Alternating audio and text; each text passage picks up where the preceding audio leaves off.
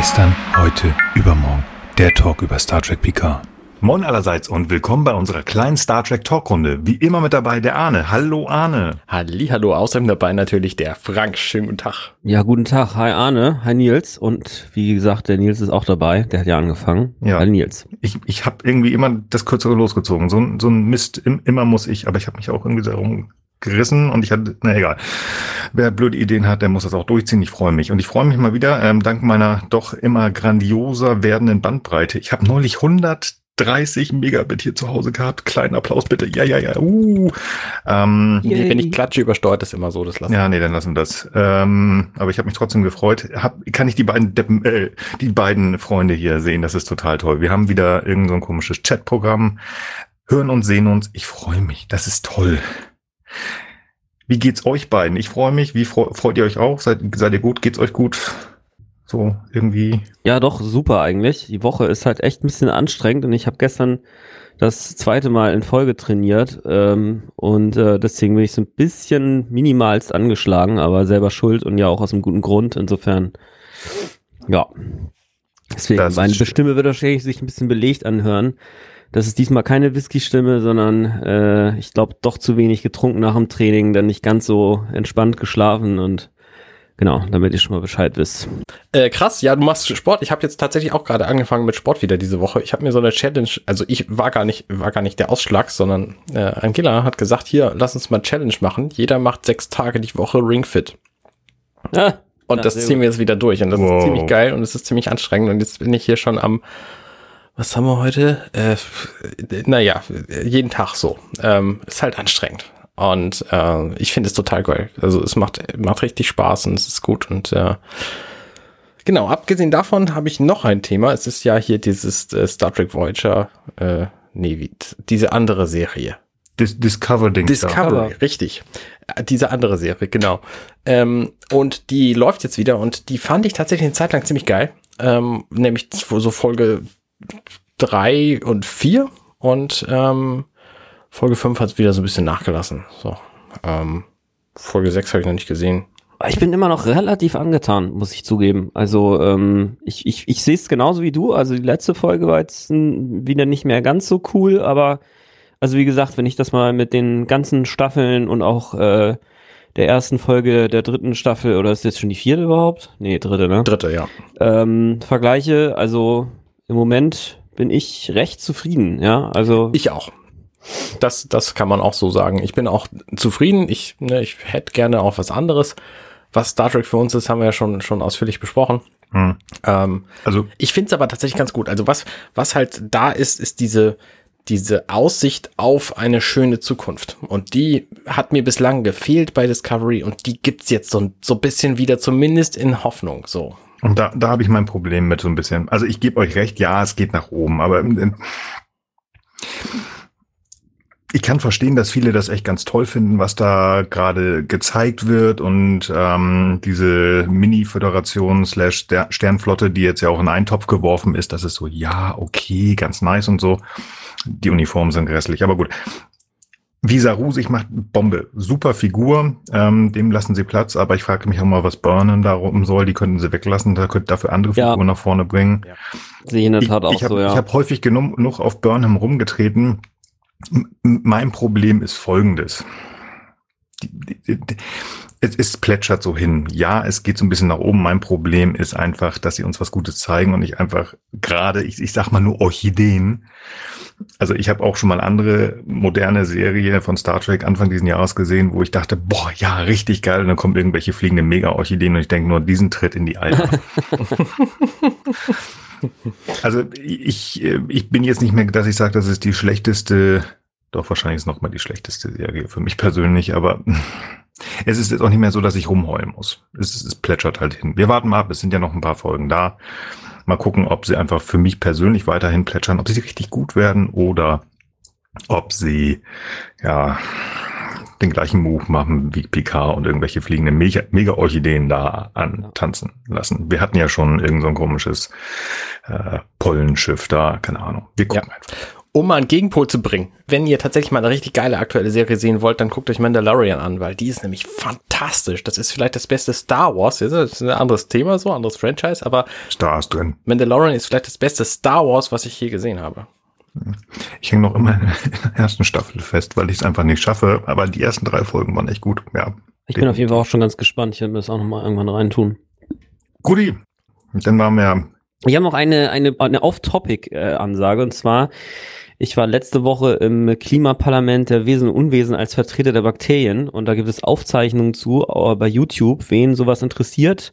Also mal so die Idee, so ein bisschen so eine wilde Mischung aus experimenteller Kunst, äh, sozialpolitischen Reallabor und es ist mal so die Idee zu schauen, was würden denn eigentlich die ganzen Spezies, die natürlich nicht in unserem demokratischen Prozess äh, eine Rolle spielen können, wie würden die sich denn, ne, also mal durch einen Menschen vertreten, möglicherweise zum Thema Klimawandel äußern, falls sich für so eine etwas äh, verrückte slash ähm, anteilig auch reale Idee, weil die Vorschläge, die da generiert wurden, also wir haben uns schon ernsthaft damit beschäftigt und überlegt, was würden die Spezies denn fordern? Ähm, dann wurden dort Abstimmungen gemacht, natürlich durch die entsprechenden menschlichen Vertreter und die Ergebnisse werden jetzt tatsächlich sogar der zweiten Bürgermeisterin in Hamburg vorgelegt. Also wen das interessiert, ich bin in der Aufzeichnung vom Sonnabend, dem 22.11., also einfach bei YouTube mal Klimaparlament, Monsuntheater eingeben. Äh, äh und das ist der 21.11. genau. Also wen das interessiert, einfach mal reinschauen. Ähm, und wenn nicht, dann äh, ja, dann äh, geht's jetzt mit Star Trek weiter. Nee, das ist gut, das verlinken wir auch einfach mal, finde ich. Ich glaube, das ist am einfachsten. Ja, gut. Goodie.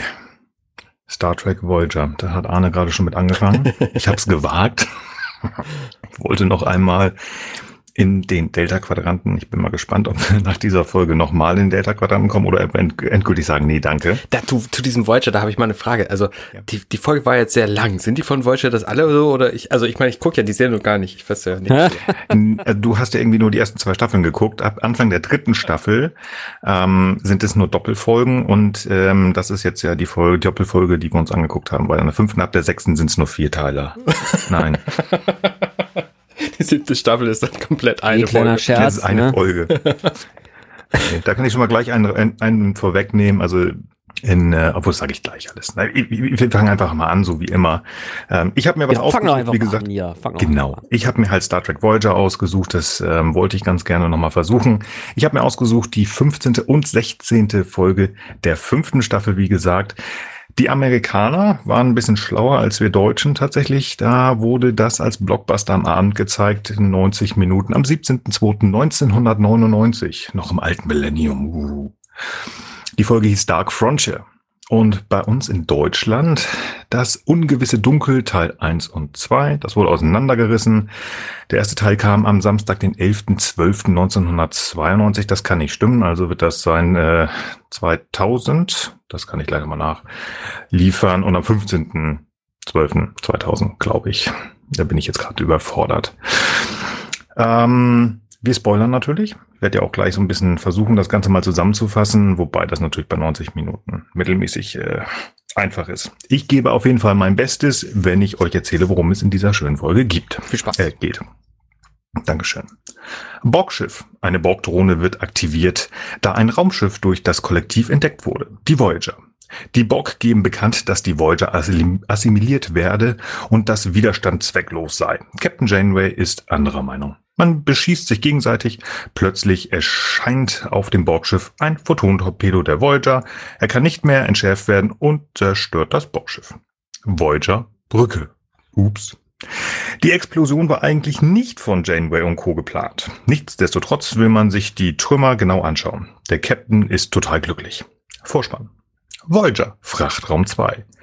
Janeway genießt ihre Borg gerne in Stücken, wie sie sagt. Und ähm, sie inspiziert halt diese Stückchen jetzt auch im Frachtraum 2. Besonders der Doktor freut sich über das ein oder andere Fundstück. Seven und Belana sind nicht so begeistert, da eine gefundene Transwarp-Spule zwar da ist, aber kaputt. Jedoch hat Seven Borg-Datenknoten gefunden mit Informationen über Borg-Schiffbewegungen, was Janeway innerlich schon ein Plan aushecken lässt. Voyager Besprechungsraum.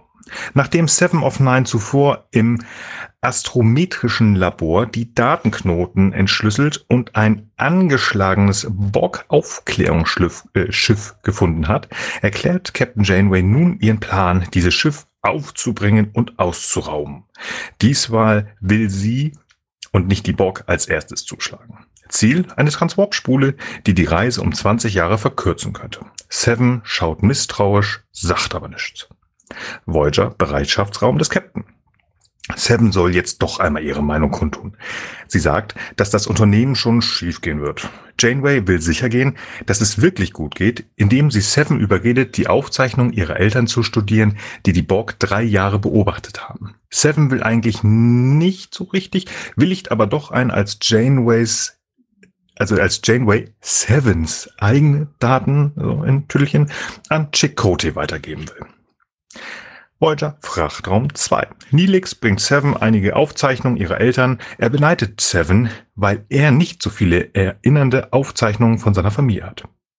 USS Raven 2356.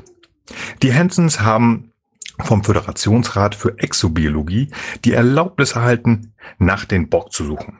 Das machen sie auch lange, lange acht Monate, bis die äh, Nerven so blank liegen, dass die Eltern, also die Eltern der Hansen, da ist ja noch Klein Annika, so laut streiten, dass Klein Annika nicht schlafen kann. Doch dann das Erhoffte. Die Hansens treffen auf die Borg. Aber die Borg äh, ignorieren sie. Ähm, ja, gut. Aber die Hansens fliegen aber trotzdem vorbei, äh, hinterher. Naja, sie wissen es halt nicht besser. Noch nicht. Voyager Brücke. Das Aufklärungsschiff wurde eingeholt, also das Borg-Aufklärungsschiff. Man habe noch 72 Stunden Zeit, bevor es wieder einsatzbereit sei. Es äh, sei durch einen Ionensturm ganz schön kaputt gemacht worden. Seven wirkt ein wenig unsicher, arbeitet aber trotzdem relativ effektiv. Janeway setzt Simulation an, damit der Heist, also der Raub, geprobt werden kann. Voyager, Holodeck 2. Janeway, Seven, Harry und Tuvok versuchen auf einem simulierten Borgschiff eine Transwarp-Spule zu klauen. Sie sind zu langsam fliegen auf und auch eine simulierte Voyager auf Holodeck 1 mit dem Rest der Brückencrew wird zerstört. Der Fehler liegt im Zeitmanagement. Es fehlen zwölf Sekunden. Da fällt Seven ein, dass ihre Eltern damals unentdeckt auf einem Kubus rumliefen. Seven soll herausfinden, wie, der Rest hat Feierabend. Voyager Gang. Captain Janeway äußert Bedenken, weil Seven auf dem Holodeck nervös wirkte. Seven sagt, dass sie noch eine Drohne war, als sie das letzte Mal auf einem Borgschiff gewesen sei. Sie würde sich aber anpassen. Voyager Frachtraum 2. Seven bekommt Besuch von Naomi Wildman, die sie mit Fragen malträtiert, ob die Assimilation wehtut und ob die Borg Kinder haben. Seven fühlt sich sichtlich unwohl, was auf die Spitze getrieben wird, als ein Borg-Implantat auf Naomis Wange erscheint. Plötzlich ist Naomi weg und Sevens Frachtraum ist von Borg gesäumt und eine mystische, mysteriöse Stimme sagt, dass sie die Borg sei und dass sie von Janeways Plan wüsste. Sie, also die Stimme, würde die Voyager verschonen, wenn Seven sich wieder dem Kollektiv anschließen würde, weil sie angeblich einzigartig sei. Justus Raven 2356. Magnus Hansen kann ungehindert auf dem Borg-Kubus herumlaufen, weil ein Biodämpfer seine Lebenszeichen verbirgt. So kann er den Alltag der Borg beobachten. Ach ja. Die Hansons sind dem Borg gefolgt und sind nun mir nichts, dir nichts im Delta-Quadranten gelandet. Hm, bitte schön, viel Spaß. Voyager Krankenstation. Der Doktor findet es toll, dass Seven durch die Aufzeichnung ihrer Eltern diese besser kennenlernt. Seven jedoch ist, ist anderer Meinung, da sie der Grund waren, warum Seven von den Borg aufgezogen worden ist. Sie verlässt überstürzt die Krankenstation ist und ist emotional sehr aufgewühlt. Ich muss mal ganz kurz was sagen. Ich weiß nicht, ob man das hört im Hintergrund. Meine Tochter ähm, findet es gerade nicht so geil, ins Bett gebracht zu werden. Also bitte das zu entschuldigen. Es gibt Leute, die müssen arbeiten und das ist irgendwie tagsüber aufnehmen schwierig. Ja, dann musst du, vielleicht sollte deine Tochter einfach noch nicht arbeiten. Ich meine, die ist ja noch nicht mal ein Jahr alt. Ja, aber ich mal, hallo, die ist zwölf Wochen alt, das kann man losgehen.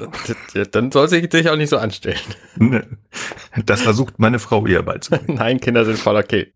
Voyager Bereitschaftsraum des Captains. Janeway will Operation Fortnox starten, aber vorher setzt sie Seven auf die Ersatzbank, weil sie sich Sorgen macht. Sevens Verhalten habe sich verändert. Janeway glaubt, dass die Logbücher der Hansen daran schuld seien. Seven sagt bitte, bitte, bitte, bitte, bitte und darf dann doch mit.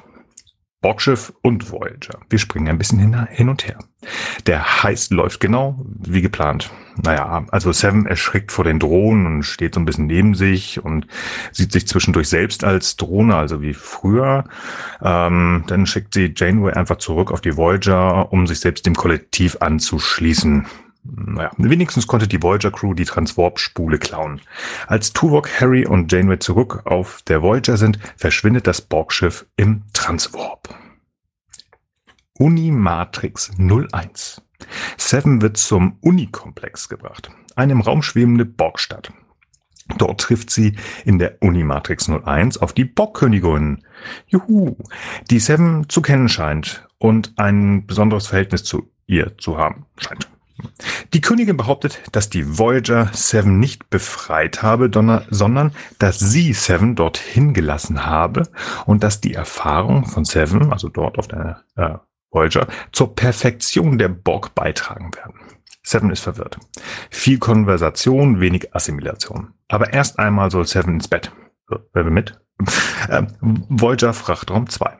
Janeway ist sich unsicher, warum Seven zum Kollektiv zurückgekehrt ist. Jack Cote meint, dass das die ganze Zeit der Plan war. Auf Nachfrage von Neelix, ob Sevens Alkoven deaktiviert werden soll, sagte Janeway, dass er aktiviert bleiben soll. Unimatrix 01. Die Königin eröffnet Seven, dass sie helfen soll, die Menschheit zu assimilieren. Ihr Blickwinkel als vom Kollektiv gelöste Drohne soll helfen, hier besonders also ihre Menschlichkeit und die äh, neu gefundene Individualität. Auf der anderen Seite habe Seven vergessen, was es bedeutet, Borg zu sein. Deswegen dürfe sie nun bei der Assimilation von 392.000 Lebensformen dabei sein. USS Raven 2356 und äh, Voyager Quartier des Captains. Wir springen auch hier ein klein wenig.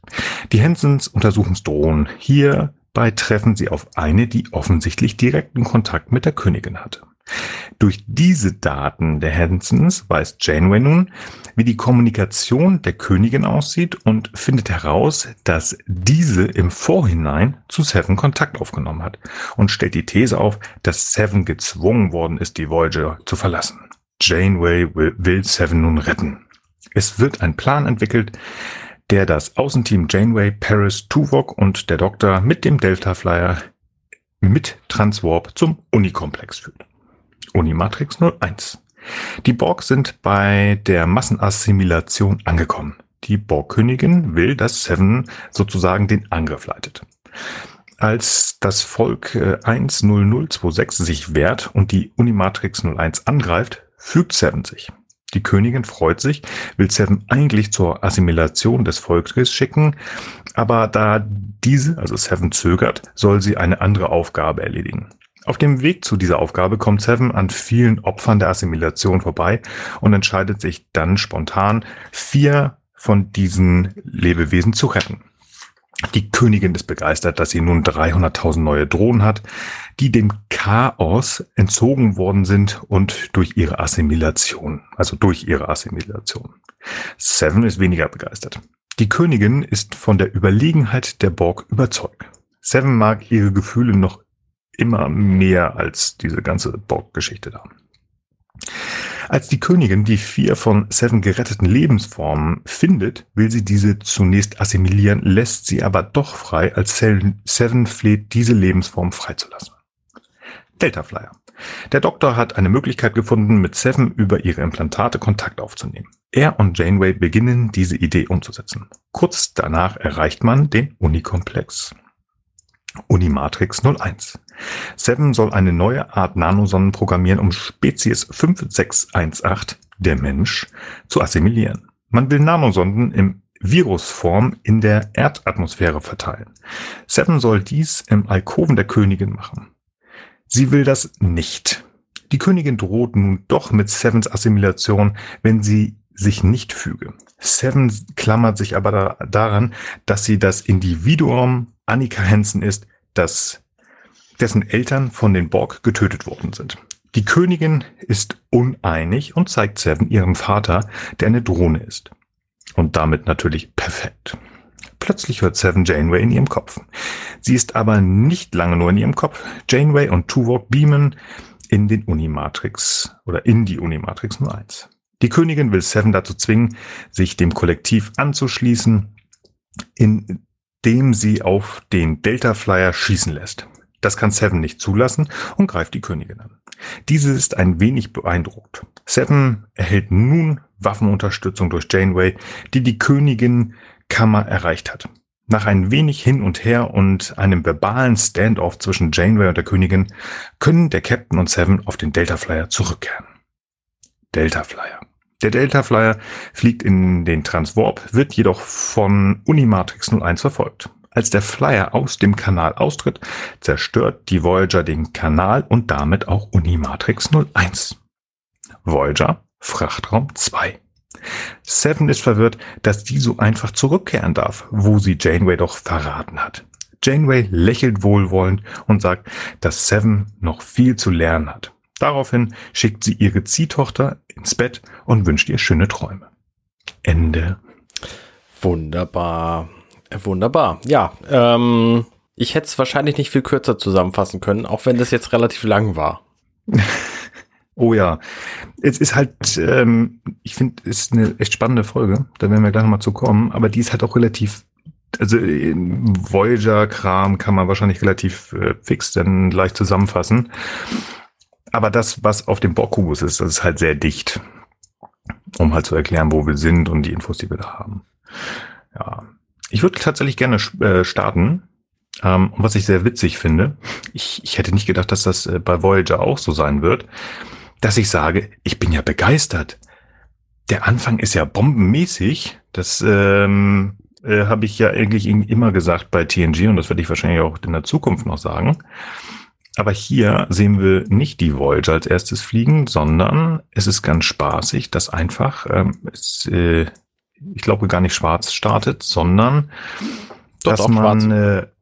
Äh, schwarz. Ja, ja. Ja, und dann äh, wird's grünlich, ne? Genau, dann wird's grünlich und ähm, wir sehen einfach aus Blickwinkel einer Drohne ja die, die Aufbringung der Voyager und den Kampf. Und das fand ich einfach cool. Ich mag es, wenn man, wenn etwas gemacht wird, was was was unerwartet ist. Also wir sind hier und gucken mit den Augen des Feindes. Und das fand ich echt ziemlich cool. Das fand ich tatsächlich auch ziemlich spannend. Also die ganz, der ganze Anfang der Folge ist ja quasi so aufgebaut, als sei die Voyager das böse Schiff, das dann plötzlich auf dem Bildschirm auftaucht und unsere Crew, in diesem Fall die Borg, machen sich dann auf den Weg zu gucken, ja Mensch, was ist denn das überhaupt für ein Schiff und können wir da irgendwie was mit anfangen oder sind das böse Viecher oder so und dann sehen wir halt die Voyager auf diesen Borg-Bildschirmen, die rund sind, natürlich, weil es ja alles total fantastische Technik und so und es ist in Wirklichkeit alles zusammengeschnitten nur. Und dann sehen wir zum ersten Mal als Zuschauer von außen dieses Schiff und stellen fest, das ist eigentlich nur so eine Seegurke im Weltall ähm, und gar kein Borg-Kubus, sondern mehr nur so ein so ein ähm, so ein Bricket, so ein, also ja halt kein Kubus so, sondern nur so ein kleines Ding und dann diese Bösen, ähm, die, die mit den schwarz-roten Uniformen, die sagen dann, ey, wir können euch kaputt schießen und dann äh, machen sie das auch. Und dann ist plötzlich unsere Crew kaputt. Äh, nämlich die Borg. Ich fand ich fand's halt so komisch, dass dass diese überhaupt nicht äh, eingeschätzt bekommen, dass sie wahrscheinlich schwächer sind als das Schiff. Das hat mich ein bisschen irritiert, aber naja. Das habe ich noch hingenommen und hat, es hat mich ein bisschen irritiert bis zu dem Moment, wo wir Catherine Janeway sehen und die sich diebisch freut, dass dieses Schiff nun im Arsch ist. Ja. Und also ich war, ich, ich, wie gesagt, ich, Voyager habe ich praktisch nicht gesehen. Ich weiß nicht, wie die sonst so drauf ist, aber das ist schon ein ziemlich harter Move. Also Und vor allen zuerst so, ist das- oh, Moment, Moment, wir haben jetzt das Schiff kaputt gemacht? Naja, also wir haben jetzt diesen, ähm, das ist Seven, die ich gerade spreche. Naja, also wir haben jetzt hier diesen Photon-Torpedo da reingedrückt, so. Ja, und, mega äh, geil. Der, der ist dann irgendwie kaputt gegangen, so, und das war eigentlich gar nicht geplant. Und, Also- und äh, Janeway überlegt dann so einen Moment und sagt dann, boah, geil. Mhm. Also sie, sie ist ja schon so ein bisschen ähm, ein Cowboy und ähm, sehr speziell, würde ich jetzt bei der Arbeit immer sagen, wenn ich äh, irgendjemand kritisieren will. Ähm, also auch wenn man nicht viel gesehen hat, sie macht ja doch irgendwie so ihr Ding. Ne? Also im Laufe der Serie, ich weiß nicht, ähm, bei dem Stand, wo du bist, ob du weißt, dass sie, ich glaube, allein in der zweiten Staffel schon 46 Mal die Möglichkeit hätte, so mit dem Schnipsen wieder zu Hause zu sein. Aber will sie gar nicht, ne? Da gibt's keinen nö, Kaffee. Nö, nö, genau. Also lieber in irgendeinen Nebel fliegen und irgendwelchen Ekel, Ekelkaffee äh, Kaffee holen.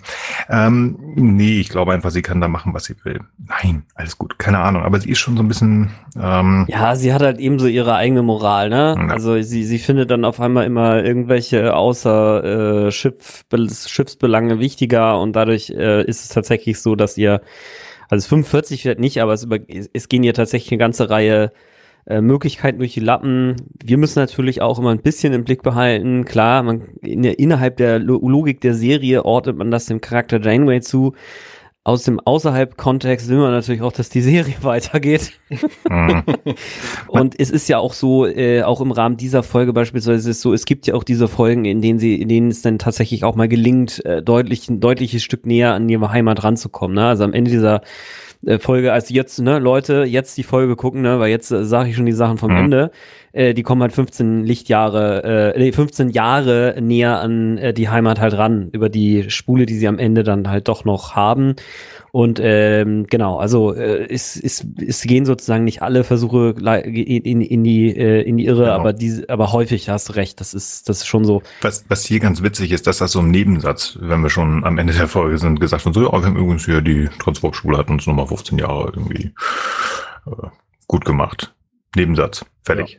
Ja. Zack. Nein. Ist also ja auch die, für die, also ist ja für den Plot der, der Geschichte auch einfach total egal. Ist es auch. Weil wir sowieso nie wissen, wie, also es ist ja nicht wie bei Two Broke Girls, wo am Ende dann steht, wie viel Geld sie auf dem Konto haben und am Ende jeder Folge. So steht hier am Ende von jeder Folge nicht. Ey, es sind übrigens noch 64 Jahre bis zum bis zum äh, Erreichen Geile der, Idee des, eigentlich. Ja, das wäre cool. 46 Milliarden Lichtjahre. Aber das ist halt Quatsch in diesem Fall, weil weil die machen einfach so viel so viel unsinniges Zeug auf dem Weg. Nee, ich meine, wenn die einfach mit voll äh, entspannter Geschwindigkeit Richtung Erde fliegen würden, so, ich meine, die ganzen Abzweigungen, die die da nehmen, die sind ja nicht mit eingeplant. Also mhm. in den 70 Jahren, die da am Anfang dran stehen, da ist ja geplant, dass sie straight hinfliegen und nicht, dass ja. sie in jeder Folge irgendeinem Planeten helfen und da 15 Tage für verbrauchen. So. Ja gut, also ich sag mal, die Hilfsaktionen gibt es, aber was man auch nicht vergessen darf, ist, ich meine, das Schiff ist ja nicht self-sustainable. Also die, die müssen Supplies holen.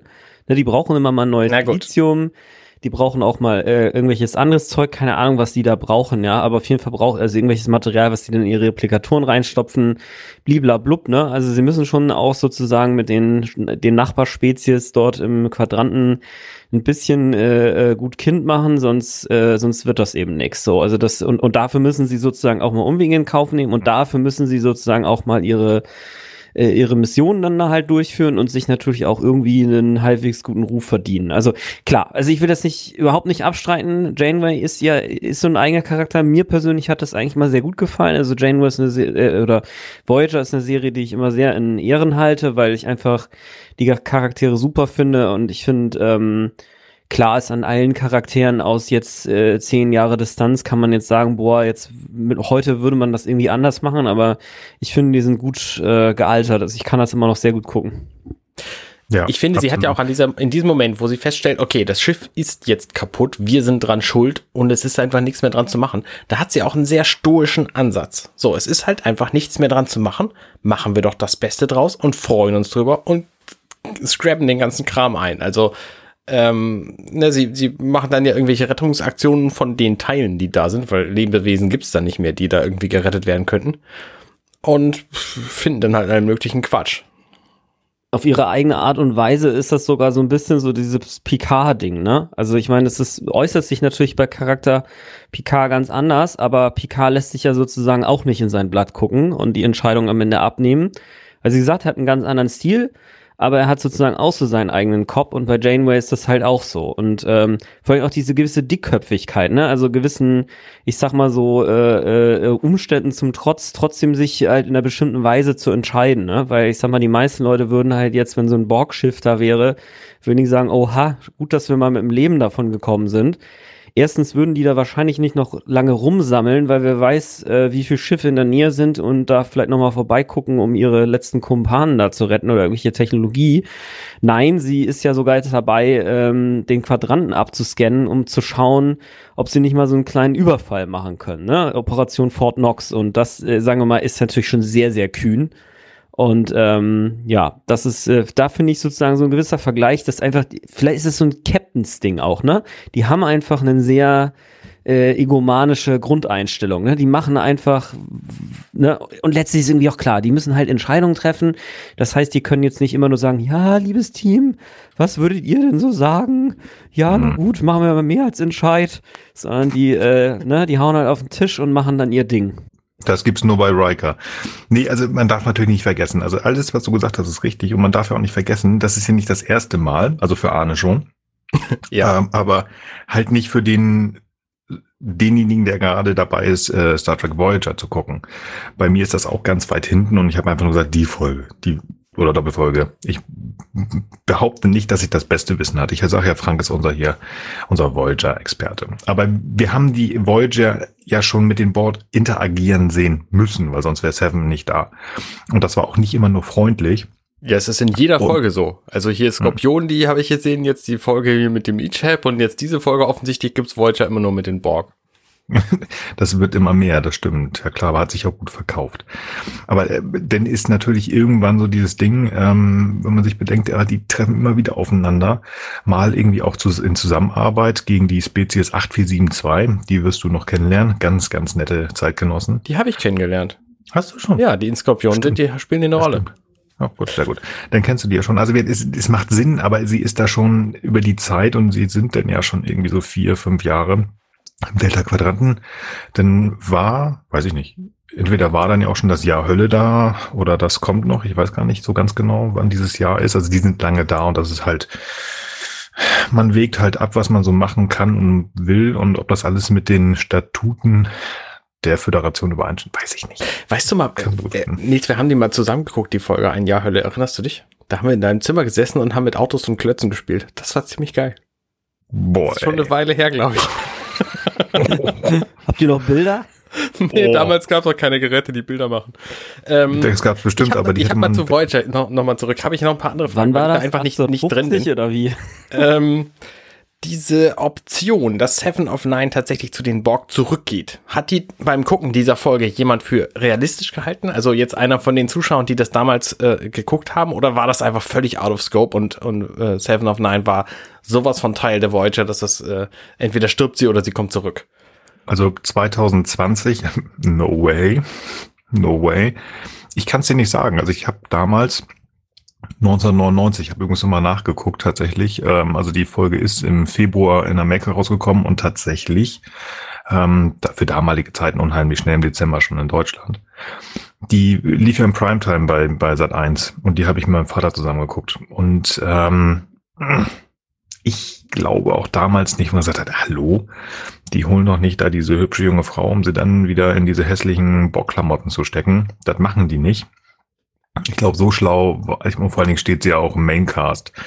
War ja auch anderthalb nee. Staffeln schon da, ne? Also sie ist ja, ja also, äh, Staffel 4, Folge 1 dazugekommen und wir sind jetzt halt äh, Folge 15, Staffel äh, 5. Äh, Aber also sagen wir mal, wenn das jetzt Folge 26 von Staffel 5 wäre, ja, dann hätte ich mir auf jeden Fall Gedanken gemacht.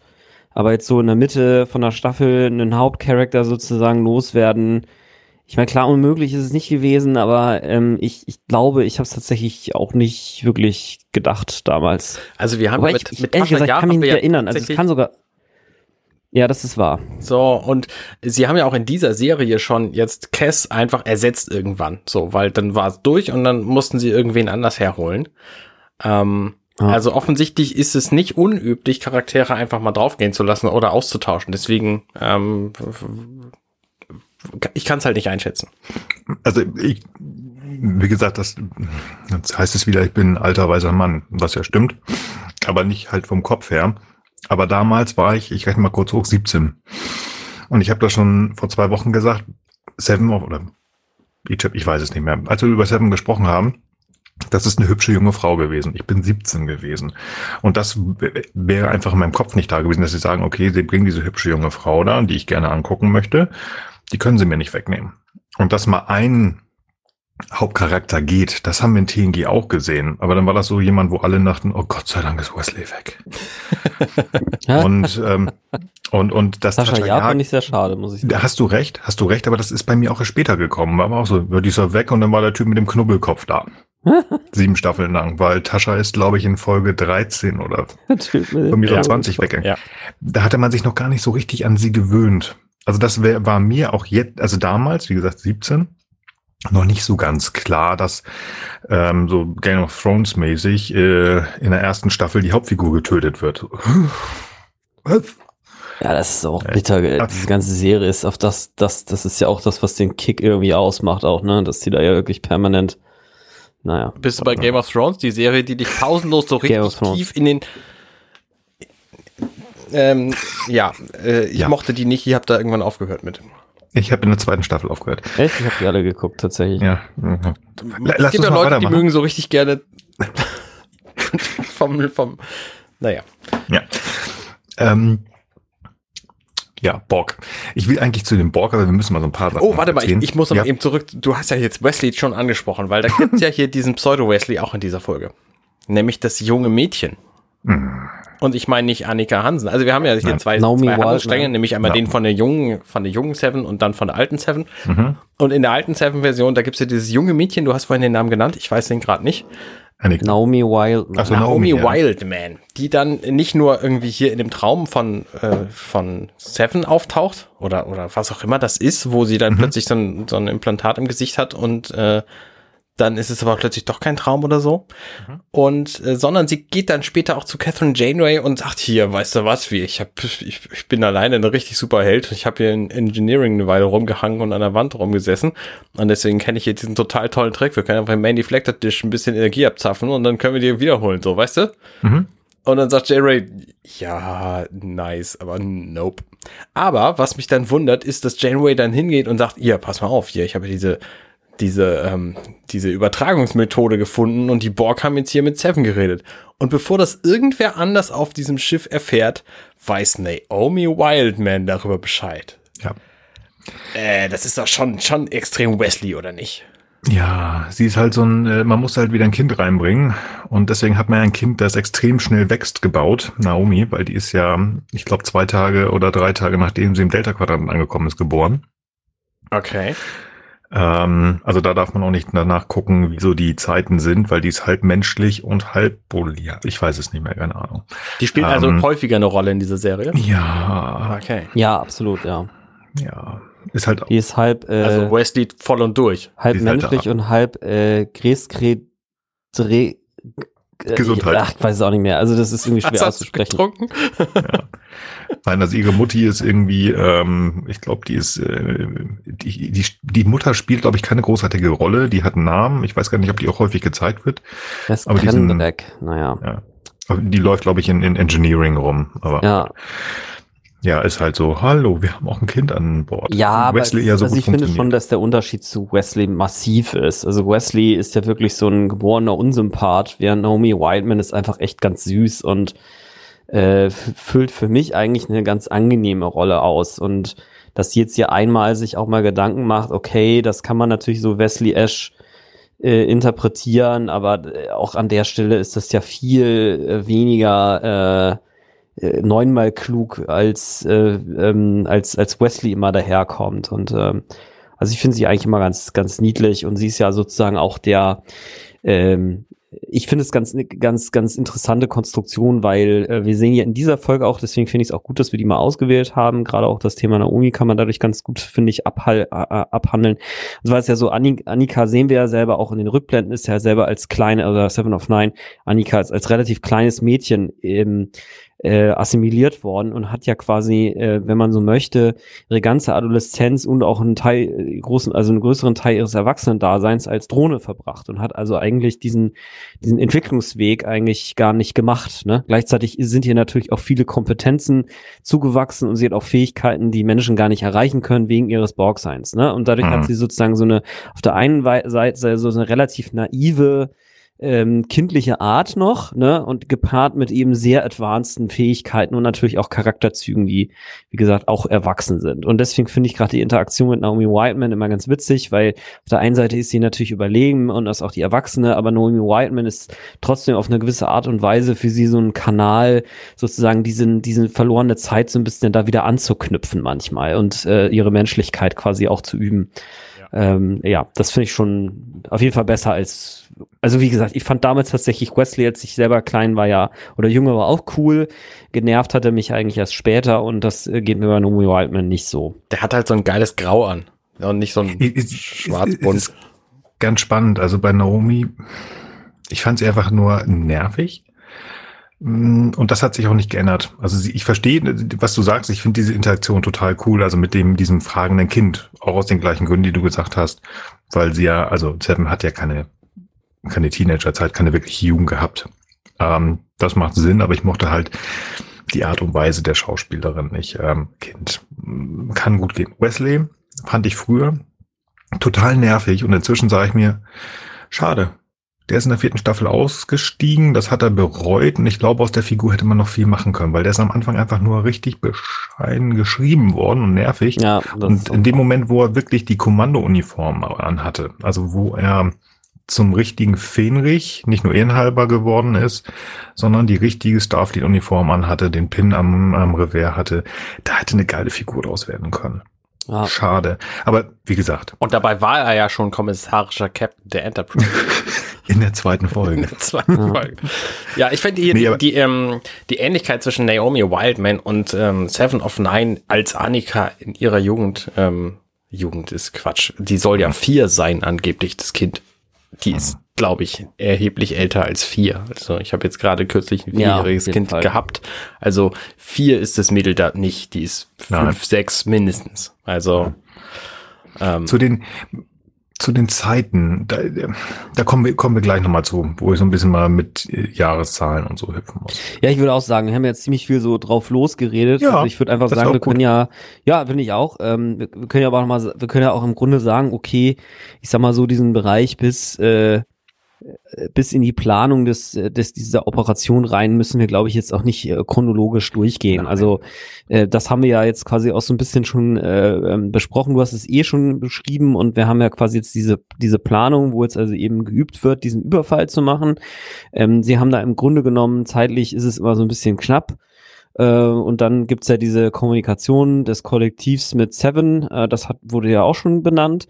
Und ähm, jetzt ist es quasi so, dass sich da äh, Janeway kriegt da irgendwie Wind von mit, dass, dass Seven nicht so richtig konzentriert ist, will sie dann erstmal quasi zurücklassen für den Auftrag. Und äh, Seven of Nine bittet sie aber, sie jetzt eben doch dafür einzusetzen, weil die Voyager eben ihr neues Kollektiv wäre. Und sie möchte quasi äh, im Zweifel auch ähm, würde sich auch für die, für die Voyager sozusagen opfern, wenn es hart auf hart kommt. Und wir wissen natürlich jetzt schon, wir als äh, Zuschauer mit dem allwissenden Blick, äh, dass sie das im Grunde tut, weil sie mehr oder weniger gesagt bekommen hat, hey, du kommst jetzt mal ins Kollektiv zurück, weil sonst äh, assimilieren wir nämlich deine Crew. Ähm, hm.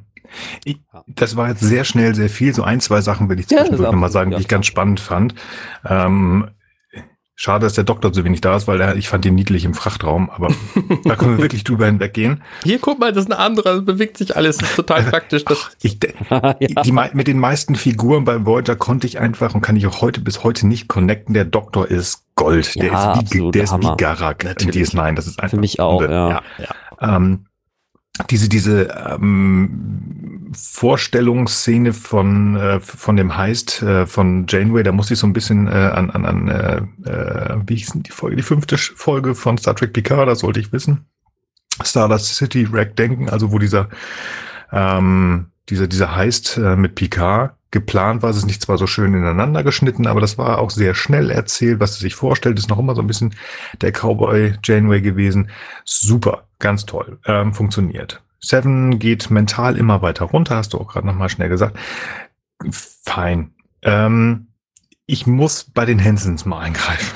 Du meinst die, diese René Rousseau und der Paul Bettany auf dem Schiff, das da die, die Borg verfolgt, ne? Ja. Mhm. Also, ich finde das ja total geil. wir haben, ich weiß nicht, das haben wir nicht besprochen, aber wir haben bestimmt schon mal drüber gesprochen, in der Folge Q-Who, The Next Generation, macht dieses allmächtige Wesen Q, von dem haben wir schon mal gehört, der macht so ein ganz cooles Ding, der macht einmal wieder Schnips und dann war die Enterprise irgendwo am A. Punkt, Punkt, Punkt der Heide und da war ein ganz äh, wilder Bock-Kubus. Jetzt habe ich lange genug äh, geguckt und geredet und habe dann meine Unterlagen gefunden. Das war im Jahre 2365. Wird sein, meinst du? Entschuldigung, wird gewesen haben worden sein. die BER Zeit. Wird gewesen haben wurde. Für, liebe Zuhörer des Jahres 2399. Wir sind im Jahr, wo der Berliner Flughafen eröffnet worden ist. Hey. So, also 2365, da hat man uns erzählt, das sind die Bock. Bitteschön, viel Spaß. Die werden mal der richtig böse, böse Gegner. Wurden sie auch, hat Spaß gemacht, sprechen wir gleich drüber. Jetzt erzählt man uns in Star Trek Voyager, hier pass mal auf, da sind die Hensons. Die haben lange, lange, lange irgendeinen Rat bei der Föderation genervt und jetzt dürfen die hinter dem Borg her huscheln. Kriegen ein Schiff, schnappen sich ihre Tochter, also die beiden Hensons, die beiden Hanseln, Mami und Papi, schnappen sich ihre vierjährige vier Tochter. bis sechsjährige Tochter mhm. und sagen, ja, wir fliegen doch mal hinterher, ne? Das passt schon. Das erstmal so hingestellt, wo ich sage, wie irre muss man sein? Aber es wird ja auch erzählt, es gibt nur um Gerüchte und so ein Tüdelüt. Mhm. Okay. Mhm. Damit versuchen sie rumzugehen. Aber viel besser ist einfach das Jahr, also 2356. Das heißt neun Jahre vor Picard. Mhm. Okay, jetzt könnte man noch sagen, bestimmt hat man da den Discovery Move gemacht und nachdem ähm, die USS Raven dann dem Borgschiff hinter durch den Transwarp-Kanal in Delta-Quadranten gebracht hat, ähm, müsste man eigentlich den Mantel des Schweigens bringen. Aber wenn man das wirklich machen würde, also so richtig Gerüchte kann das ja auch nicht sein. Denn, da habe ich das ja jetzt nicht mehr rausgesucht, das ist zu Zeiten der USS Enterprise NCC 17.1b gewesen, gab es El Oriana. Und deren Heimatplanet ist äh, zu dem Zeitpunkt eigentlich schon assimiliert worden. Also hätte das dann wiederum im Jahr 2356 kein Gerücht mehr sein dürfen. Also, naja, die Erklärung ist so ein bisschen. Mm, mm, mm, ja. Also wir, es ist so ein bisschen. Naja, die TNG-Fans gucken das bestimmt nicht mehr. Ähm, Generations gab es zwar schon, das vergessen wir jetzt einfach mal. Ähm, lass ich jetzt nochmal so stehen. Aber ich bin jetzt ja auch Papa, ne? Wie irre muss man sein, sein Kind mitzunehmen? Und also die müssen ja ein grobes Bild von den Borg haben, sonst würdest, würdest du noch nicht irgendwie da dem Exorat da so lange im Ohr hängen, dass man sagt, hey, wir wollen da hinterher. Man muss doch grob wissen, dass die gefährlich sind, oder nicht? Also, nee. Hatte ich ja, Probleme mit. Auf jeden Fall. Ich, genau, ich, ich fand da die Darstellung dessen, was jetzt angeblich über die Borg gewusst wurde oder nicht, auch ein bisschen seltsam, aber ach, ich kann mir das einfach nur dadurch erklären, dass man, dass man vielleicht noch ein bisschen davon ausgegangen war, dass die bisherigen ähm, Encounters, die sind natürlich, also die bisherigen Begegnungen sind ja immer nur mit bestimmten Borg gewesen. Ne? Und ähm, ob die jetzt tatsächlich für alle Borg sprechen, mein klar, die sagen dann, Hör, wir sind die Borg, wir assimilieren euch, Widerstand ist zwecklos, bla, ne, okay. Aber ist das jetzt immer der Kobus und oder ist, spricht jeweils ein Kobus oder, oder, ne, also ich, ich, kann mir, ich kann mir so ein bisschen vorstellen, es geht einfach darum, da Licht ins Dunkel zu bringen und ich, ich gebe dir, ich gebe dir aber auf jeden Fall in dem Punkt recht, dass äh, man das hätte ein bisschen ausgeglichener darstellen können, ne? dass man halt sagt, das ist schon eine, eine High-Stake-Operation, das ist also mega riskant und so, ne, und äh, man hätte sie vielleicht dadurch ein bisschen verrückter noch darstellen müssen oder oder vielleicht mal umgekehrt formulieren. Ne? Vielleicht haben sie es extra so gemacht, damit es halbwegs noch glaubhaft ist, ne? weil sonst äh, würden sie ja als wirklich mega unverantwortlich äh, durchgehen. Ne? Also, ja. naja.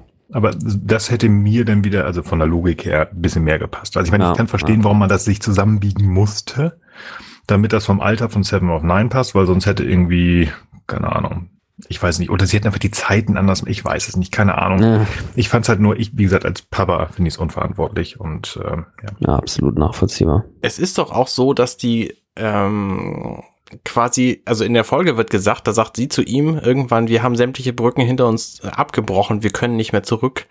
Und die Daten, die sie gesammelt haben, die haben hinterher die Borg. Also möglicherweise sind die einfach so eine Enklave und abgeschnitten von den Borg komplett assimiliert worden. Und, also das wissen wir ja. Und mhm. niemand hat davon je wieder erfahren. So, die haben sich, also das war keine offizielle Mission, sondern die sind einfach losgeflogen und haben gesagt, geil, wir gucken mal. Und dann sind sie halt verschwunden. Ich habe jetzt meine Unterlagen weggeschmissen. Moment, aber, aber das, war, ja das war irgendein Rat, den der, den der, der die Erlaubnis gegeben hat. Also irgendein mhm. Exo. Ja, aber sie durften ja nicht durch die neutrale Zone fliegen, was gesagt wird in dieser Folge. Und das genau, haben sie trotzdem genau. gemacht. Also ja. sie sind einfach verschwunden. Das ja, heißt, sie wussten vielleicht was von den Borg, aber sie waren so die einzigen und alle Daten, die sie hatten, haben sie mitgenommen. Also dann ist vielleicht doch so ein bisschen das Trope, so ja, macht mal, was ihr wollt, ihr habt ihr ein paar Forschungsgelder, verzieht euch. Und nachdem sie halt die Regeln gebrochen haben, okay, wir machen das so wie mit dem Schiff, das wir damals nicht mehr kennen, das weg war, mit dem komischen Pilzantrieb, sprechen wir nicht mehr drüber. ja. Damit bin ich fein. Okay. In Ordnung. Ähm, nein, also es macht ja Sinn, ähm, dass man da sich was zusammenreihen muss, denn wir wollen ja die Borg immer mehr bringen, denn äh, in Star Trek der ähm, der erste Kontakt waren die ja unheimlich erfolgreich, deswegen hat man sie auch in Voyager gebracht. Und da können wir wieder einen richtig schönen Schwung bringen. Du hast ja gesagt, wer hat der heißt, wird geübt und das ist alles gar nicht so toll. Und äh, Sevens, ja, kognitive Fähigkeiten sind nicht so ganz oben auf und das endet halt damit, dass sie auf dem, in dem Frachtraum so eine Stimme hört.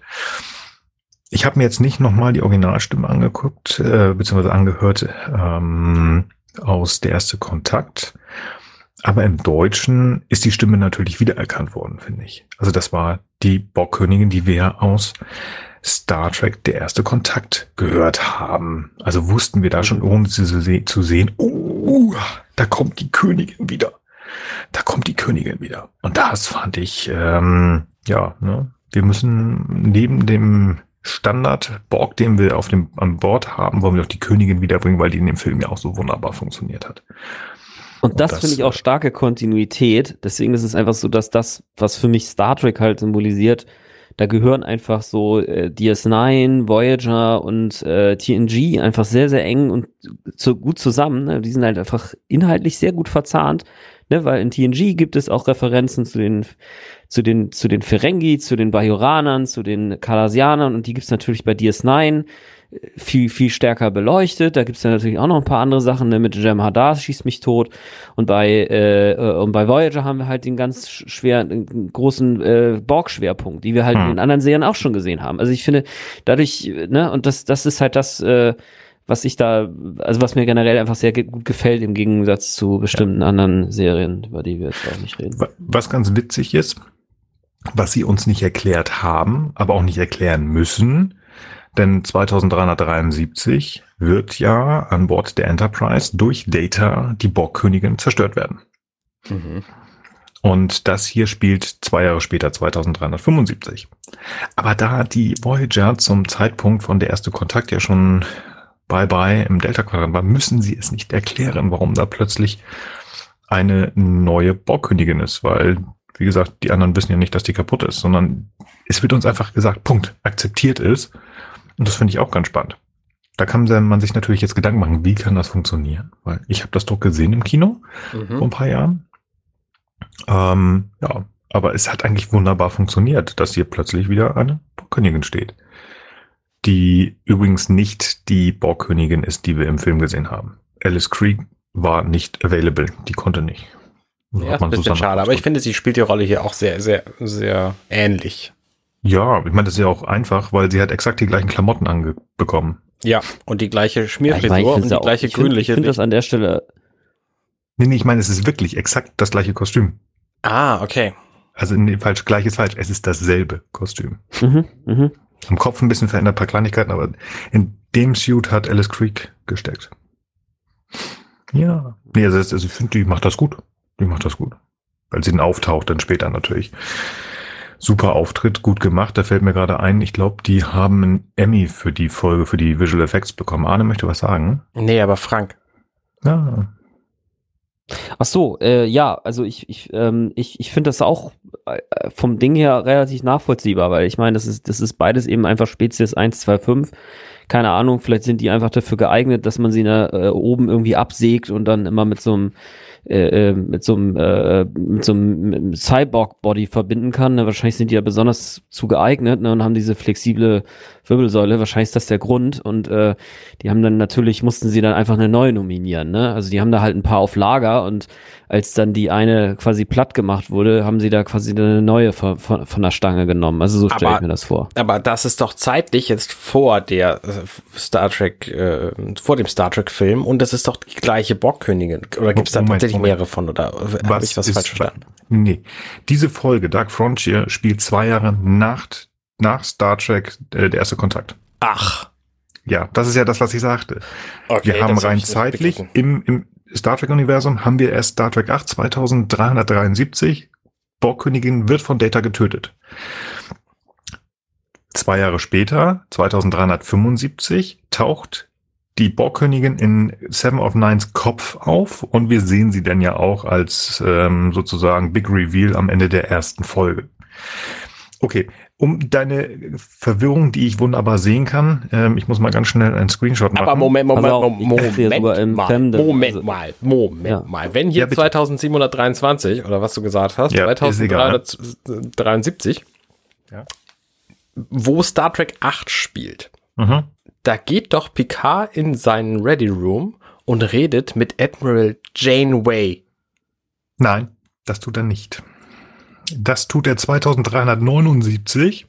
Da schickt Admiral Janeway Picard ähm, in den Briars Patch und dort soll er sich, äh, nee, Quatsch, schon Briars Patch, Quatsch. Er soll nach Romulus fliegen. Mhm. Ja, also ich sag mal hier, also auf dem, äh, also auf, auf also das ist erste Nemesis. Auf okay. Beta Memory mhm. steht es auf jeden Fall auch so, dass die Königin, die in Voyager quasi ähm, aktiv ist, die wird nach dem missglückten Versuch, die Erde im Jahr 2373 zu assimilieren, wird diese aktiviert ähm, und äh, ist, ist dann quasi der, der Avatar der Königin. Also die Königin ist sozusagen eigentlich sogar außerkörperlich, also so wie ich das hier verstehe, und hat halt einen Avatar. Und der Avatar wird eben einmal getötet äh, von, von Data und später auch nochmal von Admiral Janeway im Jahr 2378, als sie dann quasi äh, ne, in diesen, genau. genau ist, ja. Ich weiß gar nicht mehr, ob das Neurolytischer Erreger und so. Ja, ich weiß gar nicht mehr, ob das nochmal erklärt wird oder ob das eine halbwegs B-Kanon äh, angenommene äh, und für richtig erachtete Fantheorie ist. Die Königin ist eigentlich nur ein Programm, das aktiviert wird, wenn die Borg als Kollektiv, können die ja sprechen, das reicht denen ja auch. Aber wenn sie eine Personeninkarnation brauchen, dann wird dieses Programm aktiviert und dann kann da sozusagen eine Figur als ähm, Oberhaupt sein. Aber irgendwie ist dieses Programm auch drin. Das ist natürlich ein bisschen schwierig, weil wir haben sie kennengelernt, aber nichtsdestotrotz wird uns in Star Trek 8 ja gesagt, sie war ja auch schon da. Also irgendwie wird dieses Programm da schon aktiv sein. Es gibt da, ich glaube, das habe ich schon vor im Jahr mal gesagt, es gab da ein, ein Dreiteiler, das ist die Destiny-Reihe.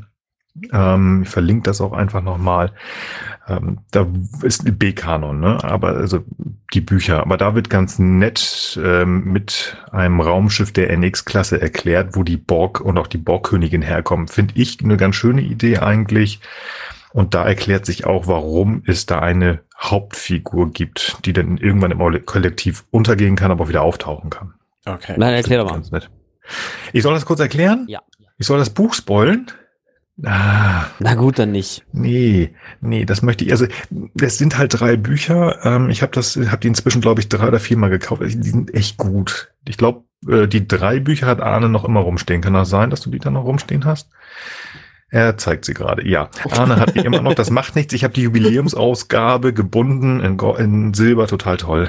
Ich hole mir die irgendwann anders mal wieder. Oder wie auch immer, kriegen wir auch so hin. Also die kann ich echt nur empfehlen. Also wie gesagt, es ist halt nicht offizieller Kanon, macht aber Spaß. Gib das mal an Frank weiter, wenn das noch nicht gelesen hat. Und wenn du irgendwann mal fertig bist. Also wie gesagt, es gibt da viele Theorien, die ihnen irgendwann auch Sinn geben, warum mhm. das ist. Das passt schon. Okay. Goodie. Also wie gesagt, die Königin ist da und das ist zum Ende der ersten Folge. Haben wir so, wow, total cool. Und ähm, bis dahin haben wir, also bis wir sie wirklich sehen, wir wollen nicht gleich ans Ende gehen, finde ich, sieht man noch unheimlich viel. Und da wird uns ganz plötzlich ganz, ganz viel Information gezeigt und einfach auch da, ja, uns ähm, einfach nur hingeschmissen. Und das irgendwie, aber es wirkt so cool, wenn einfach dieser Kubus, nee, falsch, diese Sphäre ist das, glaube ich, die Seven abholt, diese Kugel, die Seven ja zur Königin bringt. Wir kommen halt in den Unikomplex. Das ist dieses Riesending, wo ganz viele komische, kubenartige Dinger oder Sphären aneinander gebaut sind. Das ist diese riesen äh, Stadt der Borg. Ja. Wo ich mich frage, warum brauchen die das? Mhm. Keine Ahnung. Sieht aber cool aus. Und ähm, das ist einfach ein Bild, wo man sagt, die haben sich in dem Moment ganz schnell Sachen ausgedacht, die cool aussehen, aber nicht irgendwie auch da wieder. Sie werden nicht erklärt, aber sie sind einfach irgendwann da und ich bin beeindruckt gewesen in diesem Fall. Also es hat echt Spaß gemacht, ähm, das zu sehen, weil wir einfach dann doch merken, okay, die Borg scheinen aus welchen Gründen auch immer mitten im Nirgendwo ihre Stadt aufgebaut zu haben. Ist das effizient, wie sie es gebaut haben? Ist das logisch? Ist das wenig ja. chaotisch? Ich weiß es nicht. Also ob das dieser Philosophie, die sie eigentlich uns verkaufen wollen, ob das sinnig ist, ich weiß es nicht. Ich weiß es echt nicht, aber es ist cool. Ob das sinnig ist, also die Kuben, ja, scheiß auf Aerodynamik, die funktionieren, sie haben nur noch Power. Aerodynamik brauchst du ja im Weltall auch nicht. Fehlt halt, fehlt halt die Aero. Ja. Aber ähm, halt diese, diesen Unikomplex zu sehen, cool, aber sinnig, glaube ich, von wegen, wir suchen die Perfektion, weiß ich nicht. Weiß ich nicht. Ja, keine Ahnung, aber ja, das wurscht schon. Ja.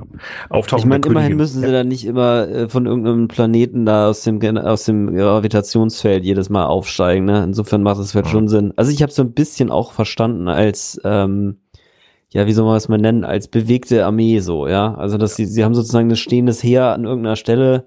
Vielleicht ist das ja auch gar nicht örtlich stabil, ja. Also ich weiß gar nicht, ob das immer an derselben Stelle ist, wahrscheinlich schon, aber theoretisch könnten sie das ja auch verlegen, den ganzen Laden, ne? Also. Das kann ja auch im Transwarp sein, das ist ja so klar, ist das nicht. Keine ja. Ahnung. Ja. Bei Babylon 5 konnten ja die ganzen Schiffe auch da irgendwie in ihrem Subraum sich da irgendwo verstecken und mhm. die Schatten suchen. Möglich. Was, was ist denn dieses Transwarp? Transwarp, das ist schneller als Warp. Und da kann man Ab, sein. Da kannst du ganz schnell überall sein. Aber es ist noch nicht Warp 10. Mhm, okay, gut, keine Fragen. Wir, ich meine, wir haben jetzt schon, schon eine Stunde auf dem Tacho. Sollen wir vielleicht ähm, über den Rest der, des Inhalts der Folge reden? Ja, bitte. Obwohl, das macht ja so Spaß. ähm, Weil sehr gern. In diesen Voyager-Folgen, da neigen wir immer sehr dazu, über Voyager an sich und äh, irgendwelche sehr, sehr eigenartigen Dinge zu reden, die da so passieren. Ähm, ja, aber ich, das macht doch Spaß. Also müssen wir ja noch ein bisschen uns da reinfinden und noch was zu erzählen. Also dieses Mal, finde ich, gibt es auch ein bisschen zu erzählen, nicht so wie bei Egypt. ja, wir sind ja auch ein bisschen mehr drin. Ja. Okay, wir gehen einfach mal in die sozusagen in die zweiten Teil der Folge. Ich, ich, ich fand das total spannend, was Seven da sagt, und ich habe das ein bisschen lapidar gesagt, ja, viel Kommunikation, wenig Assimilation. Also irgendwie versucht ja die Königin Seven zu so einer Art Locutus B zu machen also sie will jetzt ja Seven nutzen, weil sie sie ja ganz offensichtlich kennt und ähm, sie es ganz spaßig findet, dass Seven ja halb Individuum ist, aber eigentlich auch irgendwie mal Drohne war. Und äh, ja, also ähm, du bleibst für dich, aber du arbeitest für mich, du warst ja mal einer von uns und ähm, das weißt du doch noch, ne? ne? ne? Mhm. Also ist so ein bisschen, also, also ich weiß nicht, ob die Kabel, die hinten bei ihrem Kopf sind, ob die, ob die richtig verpolt sind, weil so richtig logisch denkt sie, glaube ich, nicht. Also ich kann verstehen, dass sie sagt, ich will die Menschen kaputt machen und assimilieren, weil die nerven. Das hat Picard gut hingekriegt. Aber wozu braucht sie denn Seven an sich? Also das, was Seven sagt, ähm, ja, hallo, assimilier mich und du hast alle meine Informationen. Ähm, ja. Wäre noch einfacher und schneller, finde ich keine Ahnung, dass diese Fantasie hatten die Borg ja auch, wie du schon richtig sagst, ja mit Picard als Locutus ja auch schon, dass sie da irgendeinen äh, Ansprechpartner sozusagen brauchen, keine Ahnung. Und äh, vielleicht ist es ja auch so, dass sie diese individuelle Perspektive jetzt irgendwie nochmal nutzen wollen, um, also diese menschliche individuelle Perspektive, um vielleicht nochmal also gerade in der Interaktion vielleicht rauszufinden, wie entsteht sozusagen der Gedanke, der dann zum Widerstand wird. Ne? Also dieses vielleicht etwas kreativere Element als vielleicht die mittlere Spezies, ne? obwohl sie ja als kognitiv minderwertig dargestellt wurde ne? in der Beschreibung, wo dann diese halb dieser mit äh, Unterhose angezogene virtuelle Mann da im Kreis Mhm. sich so dreht. Mhm. Das ist auch so eine absurde Szene, finde ich. Ja, der, Und, der kann äh, nichts, die Fortpflanzung taugt nichts, der ist so ziemlich Genau. schwach, so. Genau, aber, äh, aber sie sind doch sehr, sehr schwer nur zu assimilieren und äh, das kriegen wir nicht hin und deswegen brauchen wir jetzt hier mal diese Seven. Ja, keine Ahnung. Also ich, ich, ich kann mir das so ein bisschen so vorstellen, dass sie vielleicht mal diesen, diesen, diesen Widerstreit sozusagen, dass sie den erleben will, um sich da Mhm. sozusagen so ein bisschen darin zu üben, vorherzusehen, wie denn das menschliche vielleicht, ne, vielleicht ist ja dieses menschliche Denken ist so ein bisschen on the edge of chaos, ne? Also es ist nicht, Mhm. nicht mehr ganz geplant, ist auch noch nicht total chaotisch und dadurch hat es sozusagen so diesen Charakterzug, der es sehr schwer macht, äh, entweder vorherzusehen oder zu sagen, naja, das ist so chaotisch, da gehen wir jetzt einfach mit Full Core rein. Allerdings, wie gesagt, ich gebe dir da auch recht, weil am Ende ist es ja so, da ähm, ist ja die Strategie, diesen, diesen Virus dahin zu schicken und dann weiß man halt tatsächlich nicht mehr, was, was soll man denn jetzt eigentlich mit Seven. Auf der anderen Seite Hm. geht's ja auch da nur um die Erde, ne? da, danach gibt's ja noch ewig und drei Tage Schiffe. Ähm, keine Ahnung, sie ist ja zum Beispiel auch sehr erpicht darauf, die letzten vier Individuen von dieser Assimilation, die bei der Seven dann beiwohnen muss, auch noch äh, ähm, äh, ja, äh, eins, sich einzuverleiben, weil ja sonst ein Element dieser Spezies übrig bleibt, der noch Widerstand leistet. Wobei man auch denkt, ja, vier Leute, also ich meine, Herrgott.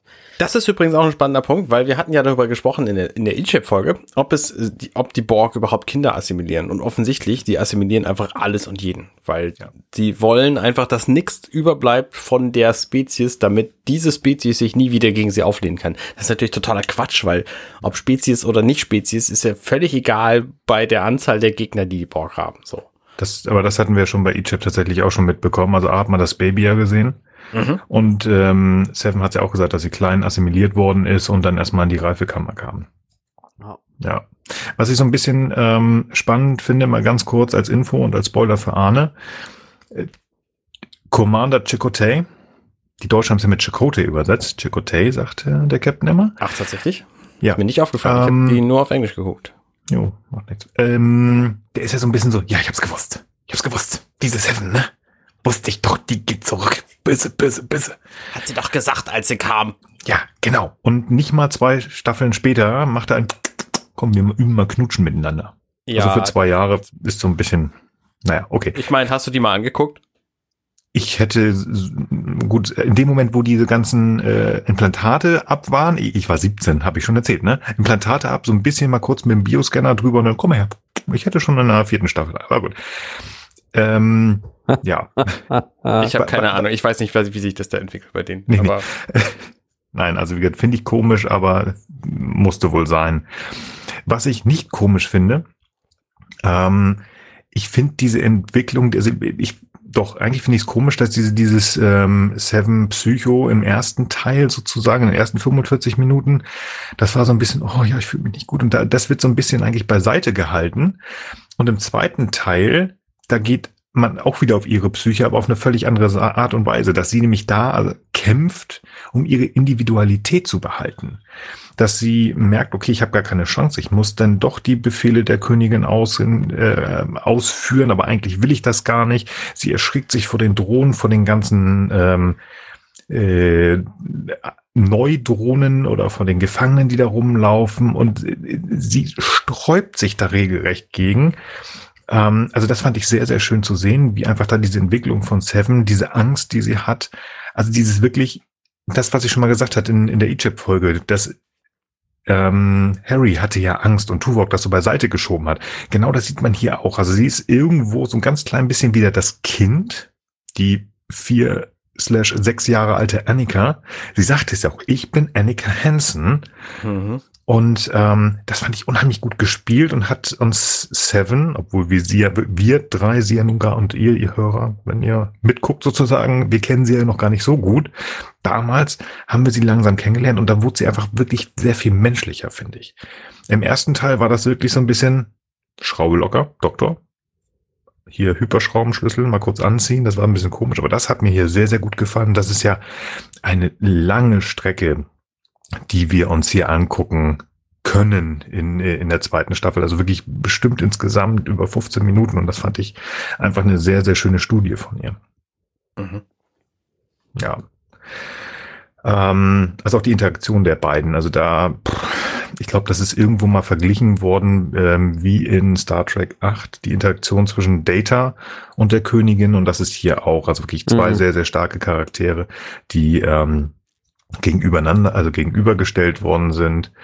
Ähm, und hier auch nochmal Chapeau an Susanna Thompson, die die Königin ja noch zwei oder dreimal spielen wird, bis dann in Endgame tatsächlich Alice, äh, Alice Cree wieder da sein wird. Entschuldigung, da musste ich einmal.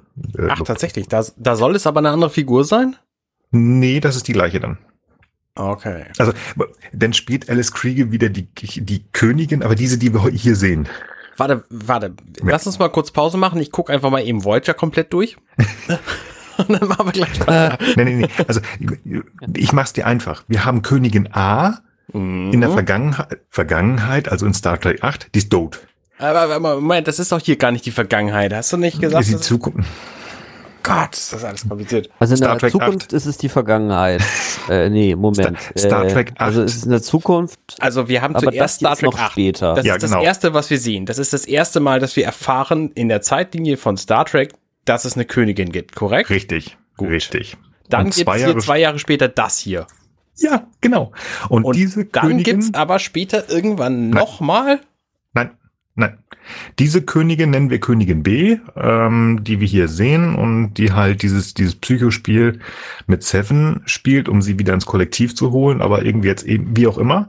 Die nennen wir jetzt Königin B. Und die Königin B bleibt bis in Endgame, soweit ich das im Kopf habe. Ja. Genau.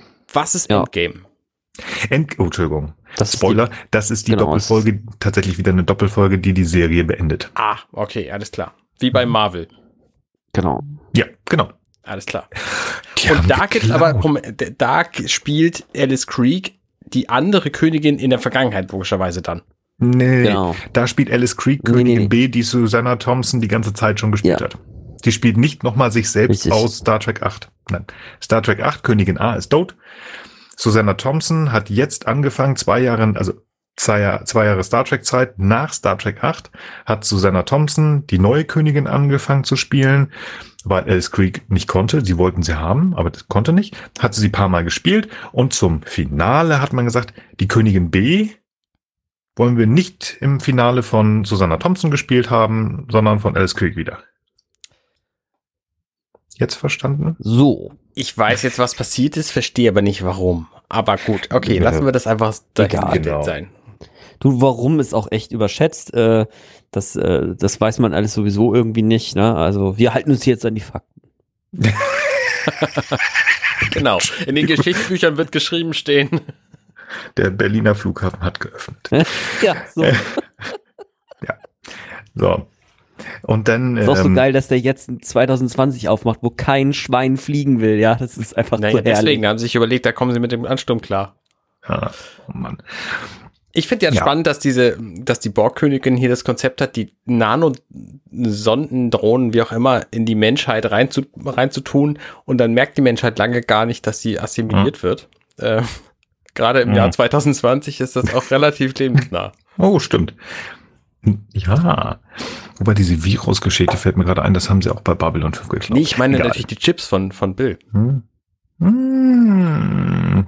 Ach so, die Zwangsimpfung. Ja, also die völlig freiwillige Impfung, äh, die nur Impfung ist und keine Chips. Ja, ja, ich ja. weiß. Nee, übrigens, die, also die, die Chemtrails haben ja nicht funktioniert, aber die, die, äh, Hm. das wird jetzt alles verteilt, die, die Chips und so, über Oh. Silvesterknaller. Uh, Das muss man auf jeden Fall meiden, wenn man, wenn man daran glaubt. Ich bin, ich bin übrigens dagegen, dass Silvester ähm, äh, ausfällt und nicht geböllert werden darf. Hallo? Ich muss doch arbeiten. Das ist der Tag, wo ich am meisten Spaß habe.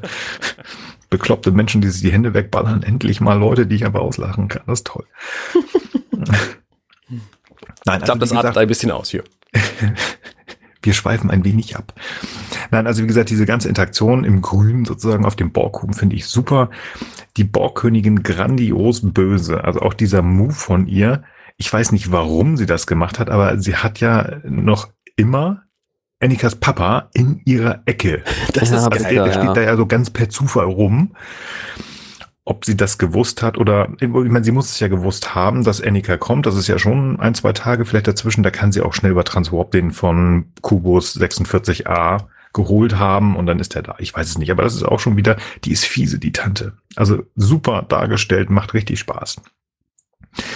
Bis dahin finde ich es recht gut.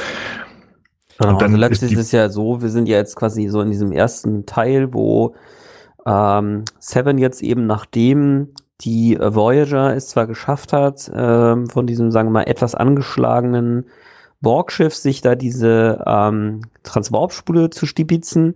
Dafür ist dann quasi als Bezahlung Seven jetzt entsprechend der Forderung der Königin dort verblieben. Da haben wir jetzt eine ganze Weile schon drüber gesprochen und jetzt sind wir sozusagen so in diesem Bereich, wo wir immer wieder den, das, die, die, die Rückblende zu den Hansons sehen, wo wir ein bisschen mehr Details bekommen.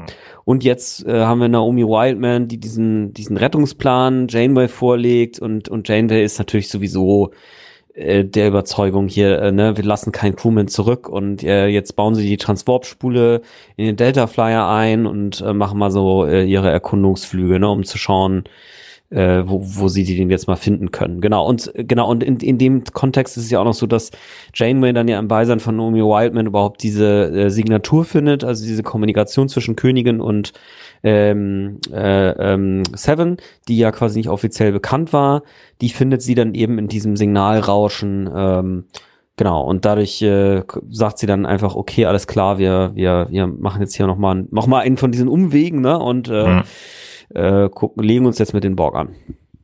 Macht Sinn, ich habe es ja gesagt, also Seven ist ja so ein bisschen die Ziehtochter von Janeway, die hat sich halt auf die Fahne äh, ge geschrieben, nicht nur Umwege zu machen und so lange wie nur möglich ähm, zurück nach Hause zu brauchen. Nein, wir nehmen diese Droge mit, Dro Droge mit, wollte ich schon sagen, diese Drohne mit und machen die wieder zum Individuum. Okay, das war auch klar. Und ich finde eigentlich auch diesen, diesen, diesen Spruch, es wird kein Crewman zurückgelassen, ähm, so ein bisschen, äh, ich glaube, das war, waren das die Marines in Amerika. Okay, finde ich gut. Wenn möglich, holt sie sie auch mit und das ist gut. Was ich so ein bisschen schade finde, auf der anderen Seite, wir haben auch nur 90 Minuten und die Frage ist, ob es ähm, wirklich man hätte es nicht länger machen müssen, das ist schon in Ordnung, aber es ging halt am Ende sehr, sehr schnell. Oh komm, wir fliegen da hinterher wir finden das und wir haben auch ganz schnell diese Möglichkeit über den Doktor gefunden, wie man dann mit ihr kommunizieren kann. Das ging dann halt doch relativ holter die Polter, wo ich auch noch sage, okay, ähm, wir haben ja den Fokus auf der Königin.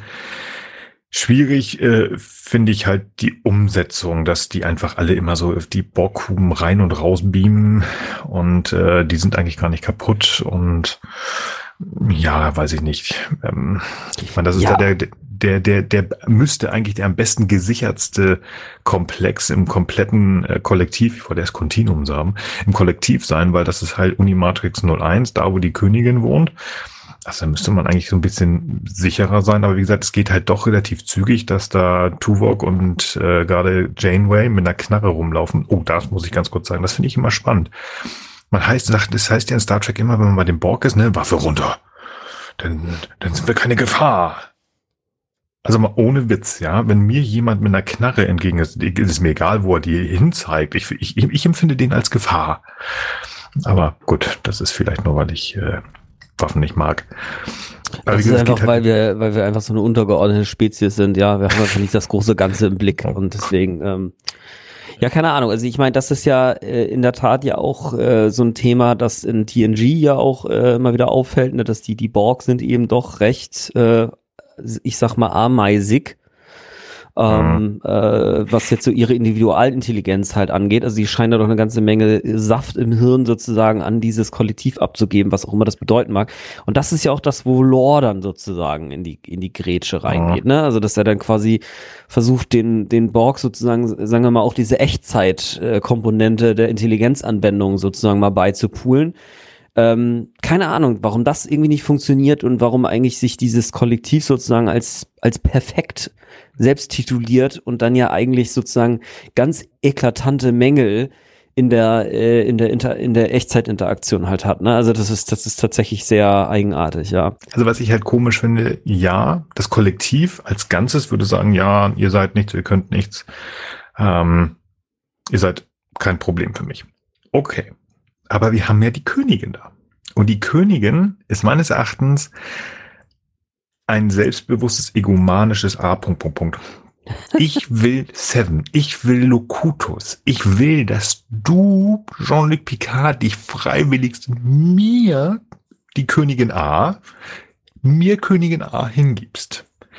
Seven, du bist einzigartig, du musst zu mir Königin B kommen und so weiter. Also mm, mm, es ist ähm, natürlich, wenn du dieses Konzept über Staffeln aufbaust, über Serien, und die Borg, die wir halt äh, in, in, in Q-Who gesehen haben, das sind ja, die sind ja weit, weit weg von den, von den Borg, die wir dann am Ende in, in Voyager sehen. Das ist ja, also da sind ja Meilen dazwischen.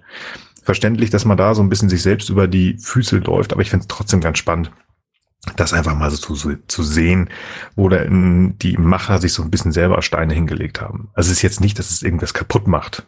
Also man kann ja auch sagen, okay, wie können die Hensons wissen, also etwas wissen, was neun Jahre später ist. Na, ist egal. Lass mal einfach so. Das finde ich einfach nur ganz, ganz lustig. Wie auch immer, Janeway ist halt auf dem, nee, in der Uni Matrix 01 und äh, kriegt das ähm, eigentlich ganz gut hin, da Seven rauszuholen. Die braucht auch nicht großartig überredet zu werden, weil die wollte meines Erachtens gar nicht da bleiben. Genau, das ist eben anders wie mit, als mit Data, ne, der ja zumindest 0,6 mhm. Sekunden erwogen hat, ne, was für ein Androiden eine Ewigkeit ist, äh, im Kollektiv zu verbleiben. Ähm, das ist bei ihr, glaube ich, äh, keine Minute so, obwohl es diese Ambivalenz gibt, die zumindest von der Königin ja angemerkt wird, ne, dass sie sich sozusagen ja auch irgendwie dem Kollektiv nahe, ich, ich weiß, ich habe die genaue Formulierung irgendwie vergessen, aber irgendwie gab es da diese, diese Ambivalenz äh, zwischen diesen beiden äh, Motiven. Eine Sache, die ich noch anmerken wollte, ist jetzt eigentlich, wie, wie kommen sie da überhaupt hin? Ja, es ist ja so, dass die, Han die Hansens werden ja immer wieder eingeblendet und wir lernen in diesen Zwischenszenen sozusagen verschiedene Technologien kennen, mhm. die die entwickelt haben, um überhaupt das möglich zu machen. Also ich meine, der erste, der erste Faktor ist natürlich die Transwarp-Spule. Die haben die Hansens noch nicht. Die haben jetzt sozusagen ja die Voyager-Crew da geklaut. Mhm. So, damit können sie überhaupt dahin fliegen, weil der Unimatrix-Komplex, der ist nämlich nicht nebenan, sondern der ist echt schweineweit weg. Mhm. So, und dann haben wir diese Biodämpfer, mit mit denen sie in der Lage sind, halt ihre persönlichen Signaturen beim Durchlaufen durch diese äh, Orte sozusagen zu schützen, was nochmal sozusagen nochmal so ein extra Schutz ist, weil ich könnte mir nämlich vorstellen, dass in dem Moment, wo sie jetzt wirklich da im Unimatrix-Komplex landen, da, da, da sind sie auf diese Dämpfer sozusagen angewiesen. Da, da können sie mhm. nicht eben unbegrenzt lange einfach rumrennen, weil sonst werden sie irgendwann doch äh, ziemlich schnell als äh, Bedrohung erkannt. Und dann haben wir eben diese, ähm, diese multi-adaptiven Schilde, also auch eine Technologie der Hansons, mit denen sie in der Lage sind, sozusagen sich diesem Komplex unbemerkt zu nähern. Weil das haben wir ja auch schon vorhin diskutiert, ne? wie kann das eigentlich sein, dass sie da nicht, sagen wir mal, in Anführungsstrichen komplettes Radar haben oder was, äh, oder was auch immer die da haben, ne? Und wo sie sozusagen Kubikzentimeterweise den gesamten Raum eigentlich um, am besten gleich ein ganzes Lichtjahr um den Komplex immer kontinuierlich abscannen, ne? Und da scheint aber irgendwie dieses System, wenn sie nicht sozusagen ihre Technologie gerade geeicht haben, äh, sind sie damit eben doch für die Borg unsichtbar. Was sagen wir vielleicht auch ein bisschen zwar fragwürdig ist, weil die Hansen sind ja jetzt auch schon eine Weile her. Da könnte man ja auch sagen, na ja, so ein Borg-Kubus ist ja schon auch eine gewisse Größe Plus davon sind da auch mehrere. Einer von denen könnt ihr auch mal eines von diesen Geräten anhaben, mit dem sie halt auch nach diesen multiadaptiven Signaturen oder wonach immer sie dann eine Techno-Brabbel äh, äh, Bracket, ne, was auch immer sie dann halt erzählen mögen. Aber gut, okay, das funktioniert halt irgendwie und äh, dann sind sie in der Tat tatsächlich dann da äh, bei der Königin äh, und sprechen da zu Gast vor. Ne? Also ich glaube, Kaffee wird's nicht, aber ähm, also sagen wir es mal so, also im Groben, also die Vorgeschichte der Fans erschließt sich mir nicht, woher die das wissen und warum die die Erlaubnis der, der Föderation, beziehungsweise ja doch der Föderation bekommen dahinter, das verstehe ich nicht. Wie die in den Delta-Quadranten kommen, erschließt sich mir, wie gesagt, die sind halt sozusagen im Windschatten geflogen. Und man darf ja nicht vergessen, die sind drei, das ist es effektiv, die haben sich an den, ja, an den Kubus angehalten, also das passt schon. Ähm, und wenn du drei Jahre diesen Borg hinterher eierst ähm, und nichts anderes zu tun hast. Und das ist dein, dein, und ich, ich finde ja schon, dass Magnus Hansen, also der Papa, der ist ja schon so ein bisschen auch wieder, haben wir wieder, so ein bisschen fanatisch, was das angeht. Nee, ich muss noch eben hier durchgehen und ich will nur das. Ähm, ich glaube, da entwickelst du dann auch schnell, wenn du am, denen ist ja schon bewusst, glaube ich, dass die am A. Punkt, Punkt, Punkt der Heide sind und nicht wieder zurückkommen. Du entwickelst Strategien, um nicht aufzufallen. Also das kann man sich schon gerade schön reden, glaube ich. Ich finde spannend übrigens noch mal kurz einen, einen, kurzen Schwenker zu machen. Der Moment, den du gerade ansprichst, Nils, wo er sitzt, ja, kurz Moment noch. Die Szene, die er da anguckt, ist ein Borg hat sich irgendwie verletzt.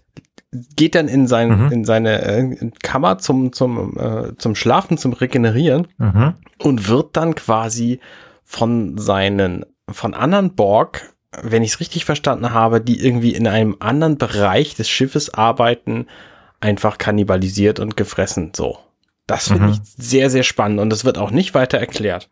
Und ich frage mich, ob das in der Serie überhaupt irgendeine Rolle spielt oder ob sie einfach mal zeigen wollten, dass die Borg auch irgendwie so ein bisschen Eigenleben haben und so ein bisschen irgendwie nicht, ja, keine Ahnung, was, was, was man da jetzt rausschließen kann. Aber dass, dass, die, die, dass diese Szene quasi passiert ist, äh, Ich glaube, sie wollten damit zeigen, dass wenn eine Drohne defekt ist, dass sie nicht auf Biegen und Brechen wieder heile gemacht wird, aber auf der anderen Seite auch alle Teile wiederverwertet werden im System. Ja, aber diese, diese Kaltblütigkeit, ne, die geht einfach schlafen und dann machen sie sie währenddessen platt. So, das finde ich halt krass. Ja, Ja, gut, aber das sind sie. Ich meine, des Kollektivs, ja. Ja, das ist, glaube ich, Teil der Natur der Borg. Ich meine, guck dir Wolf 359 an, da kommt dieser eine Kubus und äh, ballert da irgendwie paar 40 Schiffe mit hunderttausenden Menschen einfach äh, und äh, Meter so Menschen, durch, ja. äh, Lebe, Lebewesen einfach mal weg. Da musst du kaltblütig sein. Was man aber auch so sehen muss, ist, ähm, das wird eben in späteren Folgen auch noch offenbar. Es ist halt so, wer sich dem Kollektiv angeschlossen hat, der bleibt sozusagen auch dort erhalten in einer gewissen Form. Mhm. Ne, also genauso wie die Königin ja auch nur ein Avatar hat. Also man, man darf das immer nicht vergessen. Die Borg sind jetzt nicht irgendwie äh, die Individuen und dann ist die Königin da, sondern es gibt sozusagen den, den, den Unimatrix-Komplex, der sozusagen eine, eine denkende Instanz irgendwie hat. Und die kann sich eben mal durch diesen Borg-Königin-Avatar ähm, materialisieren. Also so ist es, äh, wie ich das äh, verstehe. Und, ähm, äh, ähm, und, und, und, und genauso ist es sozusagen auch mit den Individuen. Die Individuen, die sind sozusagen eine leise Stimme, die sozusagen im ganzen Gebrumme halt drinne ist. Und auch wenn jetzt dieser Avatar dann oder dieser, dieser Borg jetzt da zerlegt wird, natürlich ist das Individuum dann halt weg, ne? Und kann jetzt auch nicht mehr regeneriert werden. Aber sein Wissen, seine Erfahrungen, seine Emotionen sind sozusagen immer noch Teil des Kollektivs. Also die, man, man gibt sozusagen nicht zwar sein, sein Individuum auf, aber äh, man, man hat sozusagen eine gewisse Form von Unsterblichkeit dadurch auch. Ne? Also es ist vielleicht irgendwie auch nicht, also es ist natürlich jetzt, ich sag mal, ich würde auch nie, nie dazu kommen und sagen, boah, ja, da will ich aber auch mal mitmachen.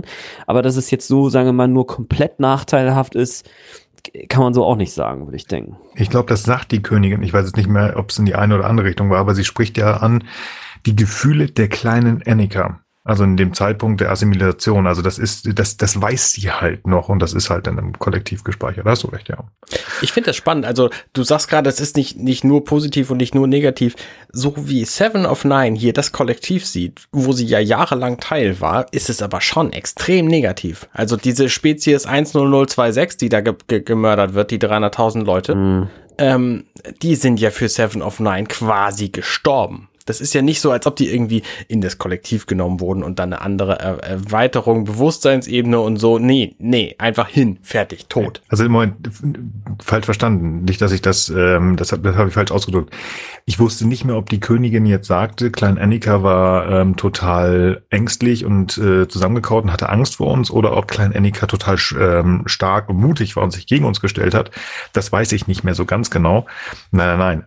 Das ging nur darum, um den Satz, den die Königin da gesagt hat. Ähm, Annika bezogen, also auf die kleine Annika Okay. dass Seven die böse findet und die, das merkt man ja durchgängig. Also auch diese, diese, dieses Entsetzen, das sie einfach bekommt, als sie, ähm, also sie, sie soll ja eigentlich der, der in die Assimilationskammer und den Assimilationen beiwohnen. Mhm. Die, dieses Entsetzen in ihren Augen, und da muss man wieder sagen, also Jerry Ryan hat das gut gespielt, Mhm. die ganze Zeit auch. Und wenn sie durch den Kubus läuft, um halt diese andere Aufgabe zu, zu lösen oder dahin zu gehen, wo denn da die, die diese arme Spezies 100, schieß mich tot, 2,6. ähm, 26, ähm, rumläuft zu ihren ja, Assimilationen, zu den Assimilationskammern, zu, zu ihren, ja, zum Schlachthof kann man eigentlich sagen, Mhm. wie sie darum dann wirklich Furcht, Abscheu und Widerwillen zeigt, absolut, dass die Borg hat, haben für sie nichts Positives.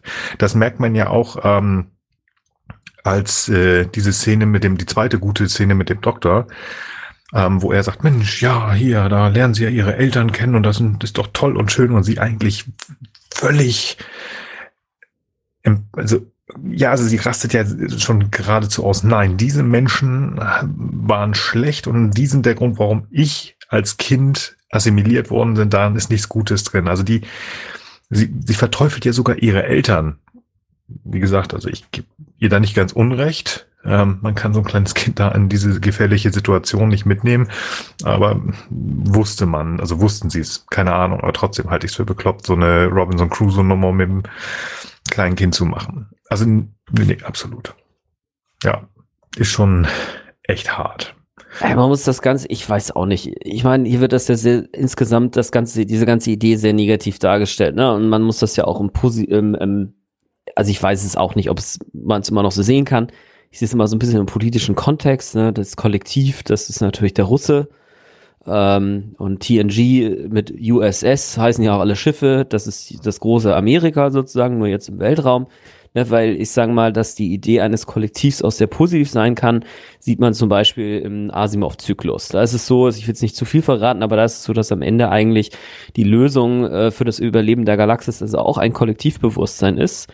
Nur ist dieses Kollektivbewusstsein viel weniger drakonisch. Ne? Also es ist nicht so, dass die Leute sagen, boah, wir sind jetzt hier keine Individuen mehr, Nein, sondern du bist eigentlich dein Individuum plus du hast äh, sozusagen eben den Zugriff, wenn du so möchtest, Ne? Also so das, was Elon Musk mit seinem Neuralink äh, plant. Ne? Du hast dann da deinen Chip im Kopf und hast dann eben noch Zugriff auf Kommunikation mit so und so vielen anderen äh, Individuen oder Konstrukten oder äh, Webseiten oder hast du nicht gesehen, ne, allen möglichen Inhalten und, äh, und, und hast natürlich auch ein, ein, ein intuitiveres Verständnis, ein Empfinden dafür, was denn eigentlich mit der Menschheit oder dem der Planetenheit oder der Galaxienheit sozusagen los ist. Ne?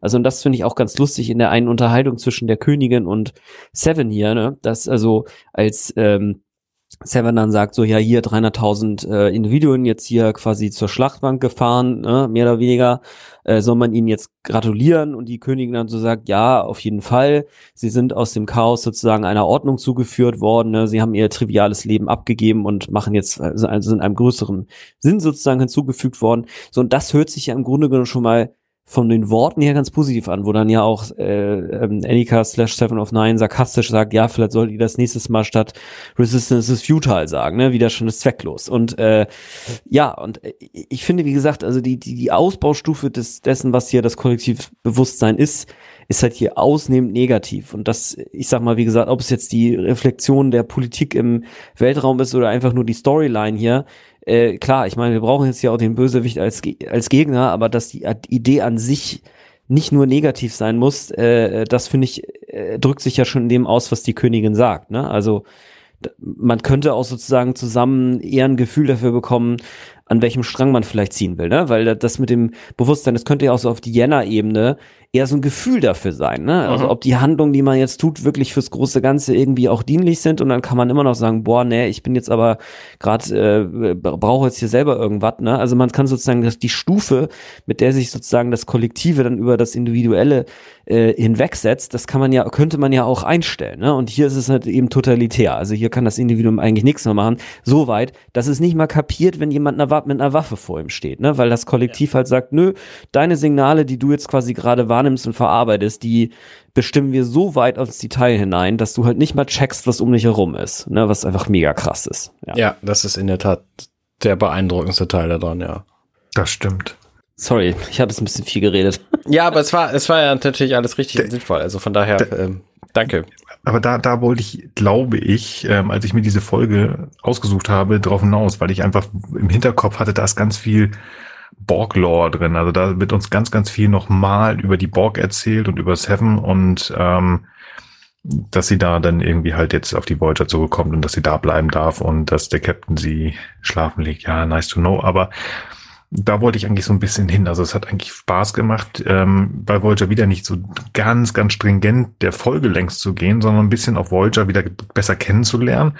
Aber auch hier auch wieder, ähm, was wir auch letztes Mal gemacht haben, was nehmen wir denn raus für Picard sozusagen? Wir, ja, können, wir haben Seven spannend, ja. unheimlich gut kennengelernt, aber diese Nemesis halt auch hier noch viel mehr. Also bei Star bei, bei The Next Generation hast du halt mehr, ähm, das muss man einfach sagen, das ist ja nun wochenbasiert. Du hast die einzelne Folge, die sehr gekapselt ist und du hast halt diese Geschichte. Und hier konnten wir ganz viel für das Universum rausnehmen und das hat mir einfach sehr viel Spaß gemacht, ähm, dass doch irgendwo auch die einzelnen Szenen, noch lustige Szenen und so weiter und so fort rauszunehmen. Also das war, hat mir unheimlich. Ich, ich, ich bin begeistert, man merkt das, glaube ich. Also das war toll.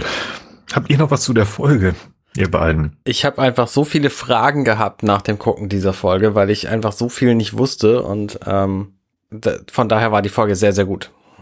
Konnten wir dir ein bisschen helfen? Ja, ja, auf jeden Fall, klar. Ich habe jetzt einige, einige Fragen mehr noch. Dann ist ja gut, ne? Soll ich das mit der Königin A und B nochmal erklären Nee, danke, das das habe ich, das hab ich begriffen. Es gab diese Königin A, B und dann gab es diese Königin Null Resus Negativ. Und dann, genau.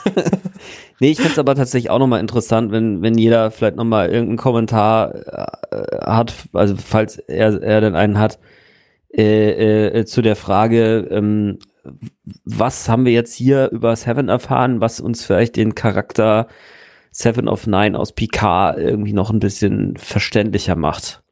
Hm. darf ich vielleicht anfangen, weil ich habe ich hab nur eine Idee. Mhm. Ähm, sie wird ja hier irgendwie gezwungen, auf diese Borgschiff zu gehen und sich dem Kollektiv wieder anzuschließen. Wir erfahren aber in Wirklichkeit gar nicht, warum oder was da eigentlich los war. So, sondern sie macht es einfach und dann ist es okay. Und wir brauchen auch den Grund gar nicht, weil wir wissen von Seven, und das erfahren wir zum Teil aus dieser Folge, dass sie einfach Dinge macht, die sie für richtig hält, ohne darüber Bescheid zu geben. Würde ich widersprechen. Ich äh, Gut, okay. verzweifelt.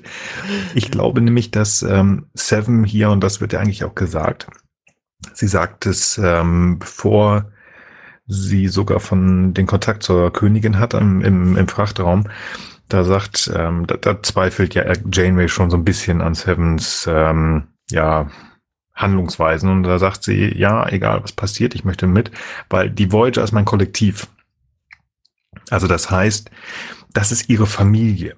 Und ich glaube einfach deswegen, ähm, als die Königin ja auch ganz dezidiert sagt, du kommst her oder ich mache deine Familie kaputt, deswegen geht sie rüber. Und ich glaube, das ist ganz interessant nochmal für uns zu wissen, für die zweite Staffel Picard, dass ähm, Seven, die ja nun da bleiben wird, ähm, also das wird ja zumindest impliziert durch dieses mögliche Tech oder also halb ja auch offizielle Techtelmächte mit äh, verdammt, ich habe den Namen vergessen. Wie hieß sie noch? Raffi Musiker. Ähm, dass da auch was drin sein kann. Also, dass sie, wenn da wirklich eine Beziehung draus kommt, dass sie bis zum Äußersten gehen wird, um dann ihre Partnerin und vielleicht auch die Crew zu beschützen und ähm, auf die aufzupassen und so weiter und so fort. Und sie hat die Möglichkeiten. Ich meine, sie ist ja einfach, ähm, sie hat Erfahrung, sie ist da Fenris Ranger und kennt sich aus und ähm, auch körperlich. Das würde ich jetzt, glaube ich, so sagen, was man da mitnehmen kann. Ja, Okay. gehe ich auch mit. Guti, Frank, du noch was? Ja. Ähm, ja, ich habe jetzt ein bisschen überlegt, ne, also Seven of Nine ist ja so ein bisschen der Rächer der Vererbten in, ähm, für, für die Ex-Bs, ne? Äh, und kleine Otto-Anspielung. ähm, äh, ja, also ob vielleicht sozusagen ihr, ähm, wo ich glaube, da kann man eigentlich hier aus dieser Folge nicht so viel rausnehmen. Also ich hatte jetzt gerade mir, mir so versucht, was zu konstruieren über, sie hilft ja diesen Leuten da quasi aus den, aus, aus der Borg-Geschichte raus, aber das, das, die sind ja eben noch gar keine Borg, insofern sind das auch keine Ex-Borgs. Das sind einfach nur Leute, die noch keine Borg sind.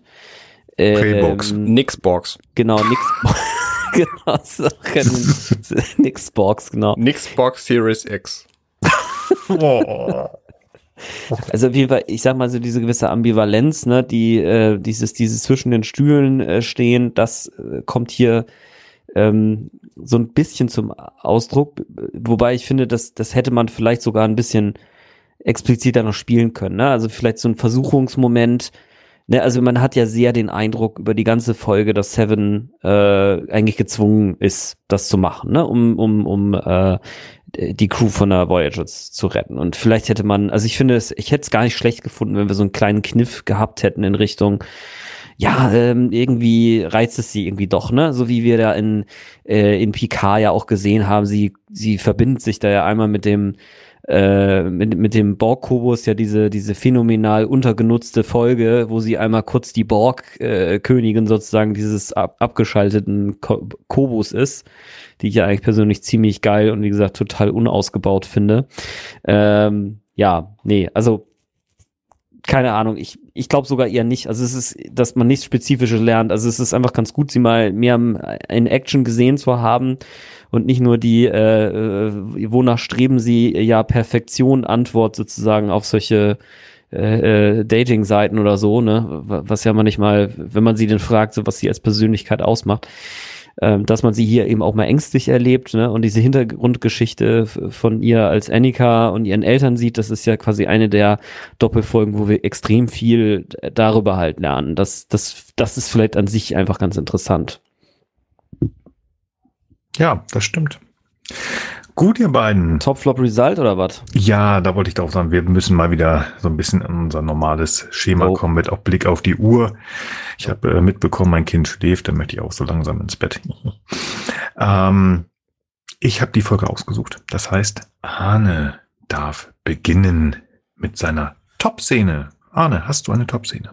Ich finde diese Heist-Geschichte ganz witzig. Also, weil ich am Anfang nicht begriffen habe, dass das noch nicht der wirkliche Move ist, sondern dass das erst eine Holodeck-Simulation ist. Ich meine, ja, es ist Star Trek und Holodeck-Simulationen sind bekanntes Thema und trotzdem hat es mich in diesem Moment sehr positiv und sehr nett überrascht, dass es mal wieder eine Übung war und ähm, dass sie das nicht, nicht wirklich gemacht haben. Ich fand es schön. Also, das, das hat mir gefallen, weil natürlich ist es wieder einer von diesen, von diesen Moves, wo es schief läuft und dann ist es halt doch nicht passiert. So, Mhm. Okay, gut.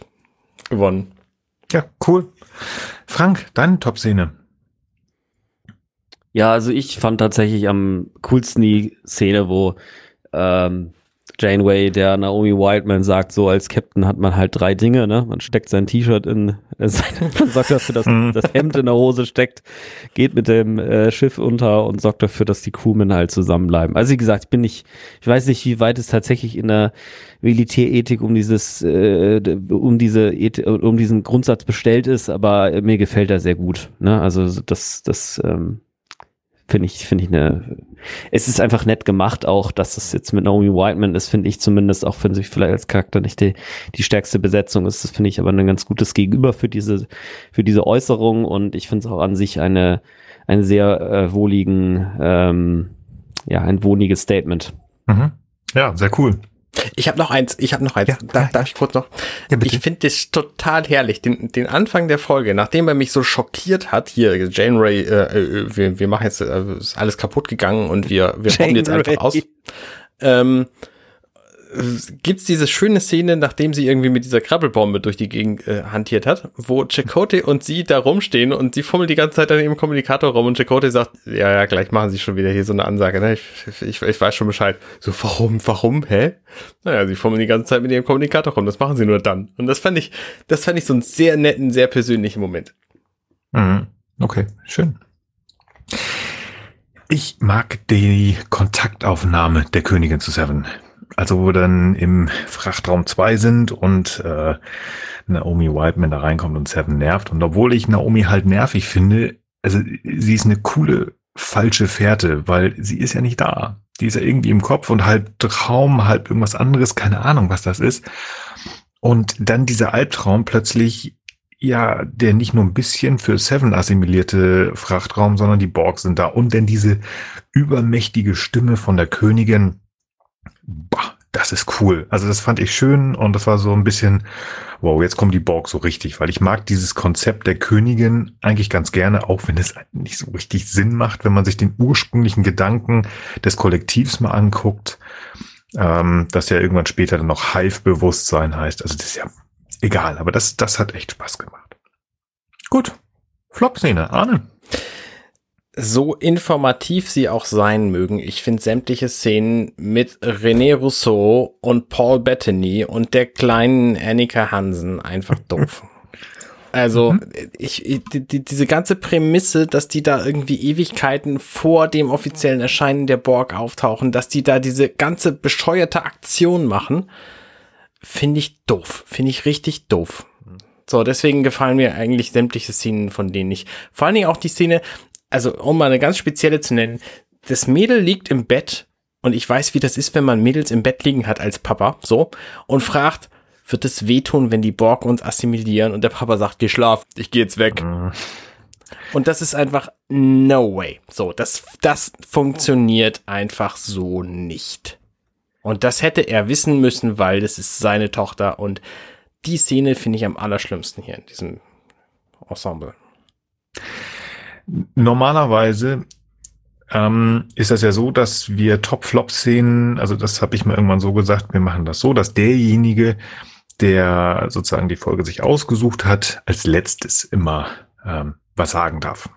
Ähm, und es gibt halt eine Reihenfolge, die verändere ich bei uns in den Show Notes immer wieder, dann kann ich da drauf gucken und dann halt sagen, wer als nächstes dran ist. Das möchte ich heute einmal durchbrechen, denn ähm, Arne, ich gebe dir recht. Ich gebe dir absolut recht. Das ist auch meine Flop-Szene. Also es ist nicht eine Szene, sondern jedes Mal.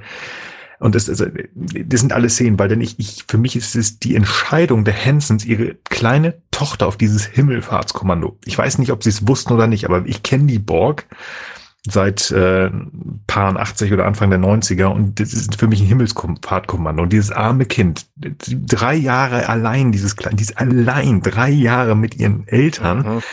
auf, auf diesem Schiff und hinter diesem Borg her und dann wackeln da 1,90 Meter große Drohnen rum und die schlafen zwar, aber da, ey, also es ist ein Albtraum. Und also ohne Witz wäre sie nicht assimiliert worden was auch ein Albtraum ist und das erzählt uns Seven ja, aber die hätte einen ganz, ganz bösen Knacks weg gehabt. Und auch da, was du sagst, ich habe es aber auch schon gesagt, äh, ich würde das meiner Tochter nicht antun, würde ich sagen, pff, ja, entweder geht meine Tochter woanders hin, was ich mir nicht vorstellen kann, oder gut, dann mache ich halt was anderes. Tschüss, ne? Ja. Ja, Abgesehen davon finde ich, diese Szenen stören auch den Fluss der eigentlichen ja. Action der Szenen, der, der, der ja. Folge ziemlich. Ja, also äh, Entschuldigung, äh, normalerweise wäre Frank dran gewesen, aber da musste ich direkt eingreifen. Ah, ich nehme keine andere. Frank, deine Flop-Szene. Äh, ich fand tatsächlich am irritierendsten in der Szene, wo sie auf dem zweiten Borg-Schiff sind und sich da ja die Transwarp-Spule klauen. Also die Prämisse ist ja, sie gehen auf das Schiff kurz bevor das Transwarp kriegt, damit sie sich die Spule klauen können. Und dann gehen sie auf das Schiff, klauen die Spule kurz danach geht dieses Schiff auf Transwarp. Also das macht für mich so überhaupt keinen Sinn. Ähm, äh, ja, genau. Also das, äh, ich meine, klar, man kann jetzt behaupten, ja, ja, die haben ganz viele davon, bla bla bla. Äh, ja gut, ähm, wenn das so easy ist, dann warum haben sie dann nicht immer sieben auf Lager? Also das, das macht für mich, äh, ich hätte so gedacht, so, hä, was? Wieso können die denn jetzt direkt abhauen? Das macht überhaupt keinen Sinn, aber naja, okay. Also wie gesagt, ich bin da, äh, ich, ich, ich fand tatsächlich die Hintergrundgeschichten mit den Hansons eigentlich ganz interessant.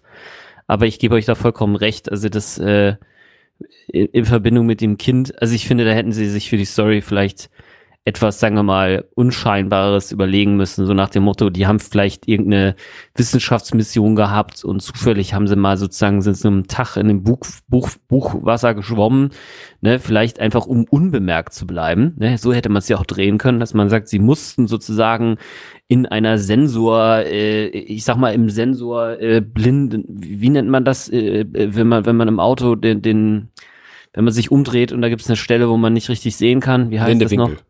Bl äh, genau, blinder Winkel oder was, ne, dass sie da vielleicht ein bisschen hinterher eiern mussten und währenddessen ein paar Erkenntnisse gesammelt hatten. Also so, glaube ich, hätte man es irgendwie drehen können, aber da drei Jahre. Toter Winkel, so jetzt habe ich Toter, Toter Winkel. Danke. Ja. Irgendwas war da. Ja, aber das da, muss ich auch schon sagen, das, äh, darüber habe ich tatsächlich aus der Warte noch nicht so drüber nachgedacht, aber das ist natürlich schon einfach mega absurd. Wobei ich nicht sagen würde, dass es solche Leute nicht eventuell auch gibt, ja. Also ich meine, äh, ja, äh, you name it, ne? Also es gibt ja genügend verrückte Leute und äh, daher, warum nicht auch solche? Ne? Also. Das stimmt. Top, Flop haben wir. Fehlt das Fazit. Arne, dein Fazit zu das ungewisse Mein Fazit Dunkel. zu dieser Doppelfolge insgesamt ist, hä? Also, ich habe da so viele Dinge gelernt, die ich vorher nicht wusste. Meine Lieblingsszenen sind natürlich wieder die mit Harry Kim. Der äh, hat in dieser Folge ähm, Nee, war gar nicht da, ne? Egal. Jedenfalls haben wir sehr viel über die Borg gelernt. Was ich nicht wusste, dass die zum Beispiel Städte in im Weltraum haben, wusste ich nicht, dass die überhaupt einen, einen Bereich haben, wo die, wo die ursprünglich herkommen, wusste ich nicht. Ähm, ähm, also wo der, wo der ist und wie der aussieht und dass wir den in Star Trek zu sehen kriegen, ähm, war mir alles nicht bewusst. Und ähm, diese ganze Seven of Nine Geschichte, ja, okay, wir haben schon relativ viel gelernt. Wir wollten natürlich alle immer wissen, wie sieht's denn hier aus mit der mit dem Herkunft von Seven of Nine, die Assimilation, wie ist denn die passiert? Und das zeigt uns diese Folge nicht. So, und das, ähm, so, so vertane Chance. Das ist immer so, so kurz vorher und lange, lange danach. Also, wie die jetzt assimiliert werden, sehen wir ja im Grunde gar nicht. Und das hätte ich halt gerne gesehen. Das wäre, das, das wäre noch so ein, so ein Töpfelchen hier auf dem Kuchen gewesen, den ich, den ich gebraucht hätte. Und ansonsten finde ich die Folge okay. Also die ist jetzt nicht so herausstechend in irgendeiner Weise. Also sie hat mir nicht, nicht wahnsinnig viel ähm, Positives oder Negatives entlockt. Hm. Okay. Gut, Frank, dein Fazit. Was mir die Folge, Doppelfolge nicht ganz gut gefallen, ähm, also diese Geschichte, wie es denn jetzt mit der Familie und der, der Assimilation war, da gibt's ja noch eine separate Folge, das ist ja die, wo sie quasi auch die ganzen Informationen überhaupt zurückgewinnen. Die finden nämlich das abgestürzte Schiff. Ah. Ähm, das ist jetzt, ich weiß nicht genau, wie viele Folgen vorher die ist, aber da gibt es sozusagen eine Folge, da wird sozusagen dieser Teil der Vorgeschichte etwas beleuchtet und man jetzt tatsächlich sieht, wie die äh, Assimilationsröhrchen da in die Hälser der Leute alle reingehen, das weiß ich jetzt nicht mehr, aber man, man, äh, es wird sozusagen dieser, dieser Tag thematisiert, ähm, wo eben die Borg quasi auf das Schiff kommen, weil das für ähm, äh, Seven nämlich auch ein Erinnerungsfragment ist, dass sie nicht so direkt zur Verfügung hat, sondern äh, das, das ist sozusagen vergraben und muss erstmal ausgegraben werden und so. Ähm, ich würde jetzt auch nicht sagen, also für mich ist das auf keinen Fall irgendwie Top 5 oder Top 10 oder so.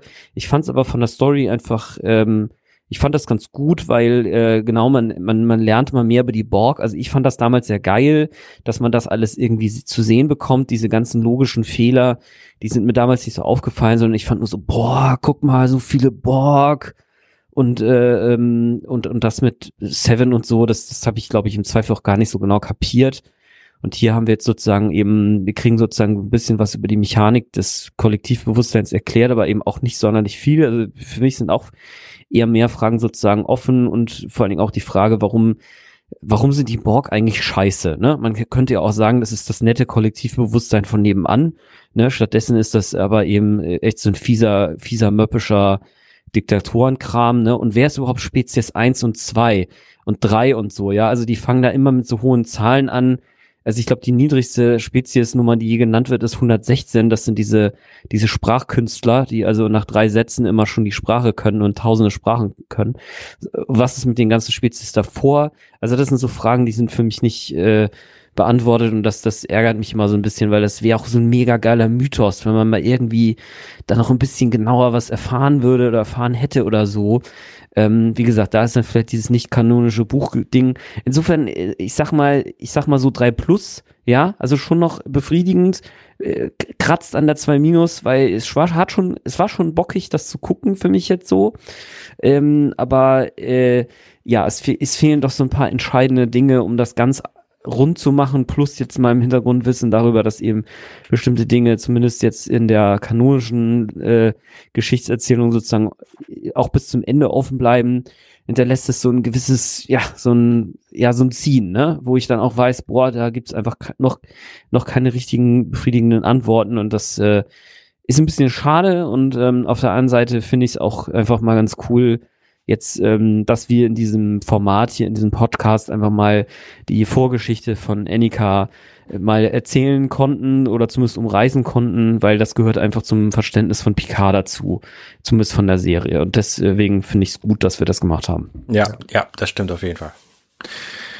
Bevor ich was zu dieser Folge sage, einmal, falls es dich interessiert, ne, die Folge heißt Raven der Rabe im Deutschen, das weiß ich gar nicht, aber Raven, das ist die, wo wir die Eltern so ein bisschen genauer kennenlernen, Arne, falls du das mal für deine Liste So wie das Schiff heißt, ne?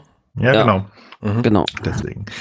Ähm, ganz witzig, ähm, Frank, die Speziesnummer, ich glaube, dass die einfach durch irgendeinen random Würfel Gedöns ausgewürfelt werden, wenn Ah. man das genau nimmt.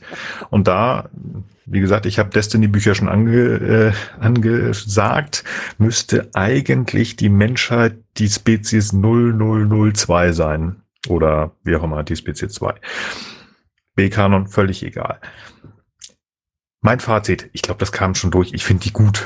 Top 5, glaub, weiß ich nicht. Top 10, ja, da ist sie bei mir drin. Auch wenn Voyager so ein bisschen das mit den Borg übertrieben hat am Ende, weil ich glaube, jede zweite, spätestens jede dritte Folge war eine Borg-Folge und nicht alle so, also Ichab war auch so ganz nice, aber nicht alle sind so, Ja, ich ja, auch. super toll. Die hier mochte ich einfach unheimlich gerne und das hat man ja auch gemerkt, wie ich gesagt hatte, ich, ich mochte allein dieses, diese Borgstadt. Macht die Sinn? Nein. Sieht's geil aus? Ja. Ich mag das Konzept der Königin unheimlich, auch wenn es diesen, diesem Hive-Bewusstsein oder auch die, dem Kollektiv, wie wir es bei Q schon gesehen haben, das ist mal null Sinn. Das ist mal null Sinn. Aber Locutus hat schon keinen Sinn gemacht. Ja, äh, dass das das Kollektiv nicht einfach weitersprechen konnte, wo ich sage, so, ja, fuck off, Mann, Entschuldigung. Ähm, wir haben diese ganzen Timeline-Verwirrungen. Ähm, egal, es macht mir so viel Spaß zu sehen und vor allen Dingen halt, was wir hier auch uns angucken. Wir gucken uns die, die Figuren aus Star Trek Picard und wir können, konnten einfach hier so ein bisschen mehr in Seven reingucken. Wir haben ihre Ängste gesehen, wir haben Befürchtungen gesehen, wir haben aber auch gesehen, dass sie unheimlich loyal ist. Ich habe es gesagt, sie will ihr neues Kollektiv, die Voyager, beschützen. Deswegen stellt sie sich ihren Ängsten und sagt, ich lasse mich auch ins Kollektiv zurückholen. Und ähm, das ist eigentlich etwas, sonst, wenn wir sie sehen. Das hast du schön gesagt. Ja, danke. Ähm, ich, hab so, ich lese ja auch ab. Alles. Also, die ganze, ja, Podcast alles, nur alles. Hallo. Ihr macht das aber auch ganz gut. Ich bin froh, dass UPS heute die Drehbücher wieder pünktlich geliefert hat. Nein, also ja, das sonst, finde ich auch gut. Auch. Sehr gut. Ähm, nein, ich meine, sonst sehen wir eigentlich mal diese sehr effiziente Drohne, die halt sehr aufrecht steht auf der Brücke oder sonst was und dann darum erzählt.